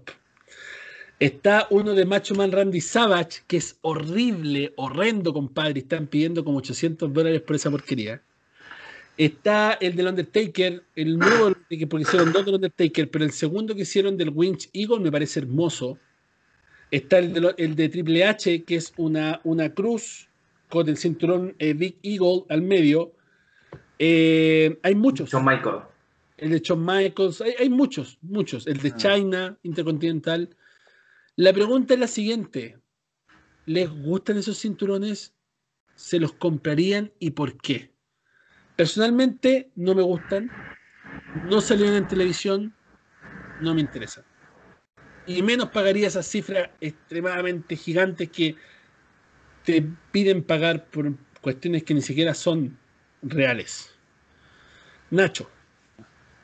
No, personalmente no. ¿Compraría ya más allá del millón dólar? Mm, no. Fabián. Para nada. No los compraría porque es tener un cinturón más solamente con una correa personalizada por un precio exorbitante, porque un precio exorbitante, te cambian la pura correa nomás y uy, se dispara pero gigantescamente. Y el único que tendría que tener es el de la roca, que es como un customizado, pero entre comillas, porque como no salió nunca en la TV, pero como, como estos cinturones nunca aparecieron realmente, yo no los compraría y no me llama la atención tampoco. JJ Figuras. No me gustaría y no me llamaría la atención así. Aunque sea de guerrero, ¿para qué? Si puedo tenerlo así con la correa negra. Nunca apareció en la tele y tampoco me gustaría comprarlo. Mucha gastaría de plata más que todo. Mm. Sí. Exacto. Bueno, chicos, ha sido un podcast bien largo. Ha sido un podcast bastante, pero bastante bueno. Me he divertido mucho, hemos contado historias, hemos dado tips a la gente para que pueda eh, saber dónde comprar, cómo comprar y por qué comprar. Estoy muy agradecido de poder tenerlo a ustedes acá. Estoy triste por los chicos que no pudieron hacerla para llegar hoy día. Esperamos pronto tenerlo, una versión 2. Aprovecho de invitar inmediatamente al JJ Figuras a la próxima edición especial que vamos a hacer de coleccionistas, no de cinturones, sino que de cosas extras. Estamos hablando de figuras, estamos hablando de misceláneos, estamos hablando de, de juegos y de cosas así. Vamos a hacer otra edición Buena. podcast muy pronto. Así que te aprovecho de invitar al tiro JJ para guardarte un lugar. Ya hay otras Sí, dos personas más que están ahí, eh, conversaciones, que son coleccionistas de Funko Pop, hay coleccionistas de, de ¿cómo se llama?, de, de- de figuras elite. Hay varias personas bien, bien interesantes, las cuales vamos a invitar para hacer una edición especial también con ellos, para que puedan hablar de sus colecciones, contar la historia y todo algo muy similar como esto, pero va a ser de figuras, Funko Pop, misceláneos y todo lo que tenga que ver con otro tipo de cosas de WWE que no sean cinturones, ¿ya? Quiero agradecer entonces al Nacho, al Fabián, al JJ, Un honor tenerlos acá, chicos, en el podcast, escuchar sus historias, el poder eh, compartir con ustedes, ver sus hermosas colecciones, saber cuánto les ha costado, cuánto ha sido el sacrificio y también el mensaje de positivismo que damos a la gente de que ellos también pueden tener sus cinturones, que también pueden tener todo lo que quieren y que realmente es cuestión de tiempo y de trabajo nomás. Muchas gracias a todos nuestros auspiciadores, gracias a las personas que nos escuchan semana tras semana en todas las redes de podcast del mundo y que nos hacen uno de los podcasts más escuchados a nivel mundial en más de 20 países. Así que muchas gracias chicos, de verdad, los queremos mucho, estamos muy animados, se vienen muchos videos de contenido original, se vienen más unboxing, como dije, hay por lo menos cuatro en camino, más dos unboxing que vienen esta semana.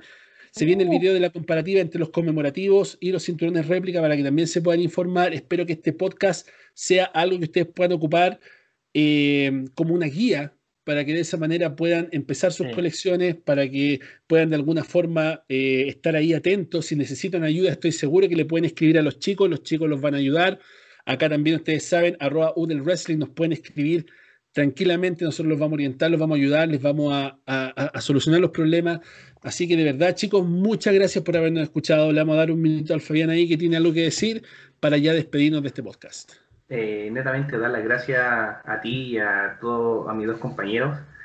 Eh, gracias por la oportunidad y espero que se vuelva a repetir. De igual forma, invitarlo a mi canal para que vean los unboxings que se vienen ahora. Recuerden que son cuatro unboxings que se van a venir. Eh, nuevamente repito que se repita lo que estamos haciendo, que decir, que le haya servido a toda la gente que nos está viendo y que nos va a escuchar a través de Spotify. Y que tengan mucho cuidado al comprar cinturones. Si tienen dudas, no duden en escribirme a, a mi cuenta de YouTube, sino en mi Facebook o Instagram. Y vamos a aclarar cualquier tipo de duda. Así que muchos saludos, gracias por la oportunidad y espero que esto se pueda repetir no en un tiempo muy lejano. Gracias, amigo. No sé si ahí eh, quiere compartir alguna publicidad, alguna cosa, JJ, por ahí. Eh, antes que me despida, le quiero dar las gracias porque no pensé cómo se llama estar así con ustedes hablando sobre los cinturones. De verdad, de todo corazón, gracias por eh, la oportunidad que me diste. Y igual gracias por la segunda oportunidad que voy a estar en el otro. eh, hablando de figuras ahora, ya no de cinturón. Igual si tienes alguna duda, ya sea consulta, eh, igual tengo ahí mi canal de YouTube, que ahí se lo en la descripción. Y también tengo mi Instagram para que vayas y me hagas cualquier consulta donde conseguir figuras económicas, figuras caras, figuras muy difíciles de pillar y a la misma vez cinturones de Pakistán y de W Y gracias a Nacho, a Fabián y a Juan por esta gran oportunidad que me dieron. Nada más que eso. Perfecto, Nachito, ¿te queréis despedir ahí de, de la familia, Sí, quien sea, de los chicos que nos escuchan? Obviamente, obviamente, sabes que me cayeron súper bien, un grupo muy, muy letal, muy máquina, muy bestia. Y eso, pues, yo les quería decir que igual eh, nos juntáramos en un tiempo no tan largo y que compartiéramos más porque me encantó, me encantó esta primera, esta primera vez, en mi primer podcast.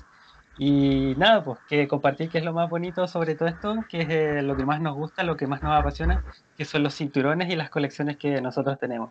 Y gracias a todos ustedes porque igual me ayudaron mucho para saber eh, cómo comprar los cinturones conmemorativos y los réplica, que son los mejores. Así que muchas gracias amigos y espero que estén súper bien y muy buenas noches.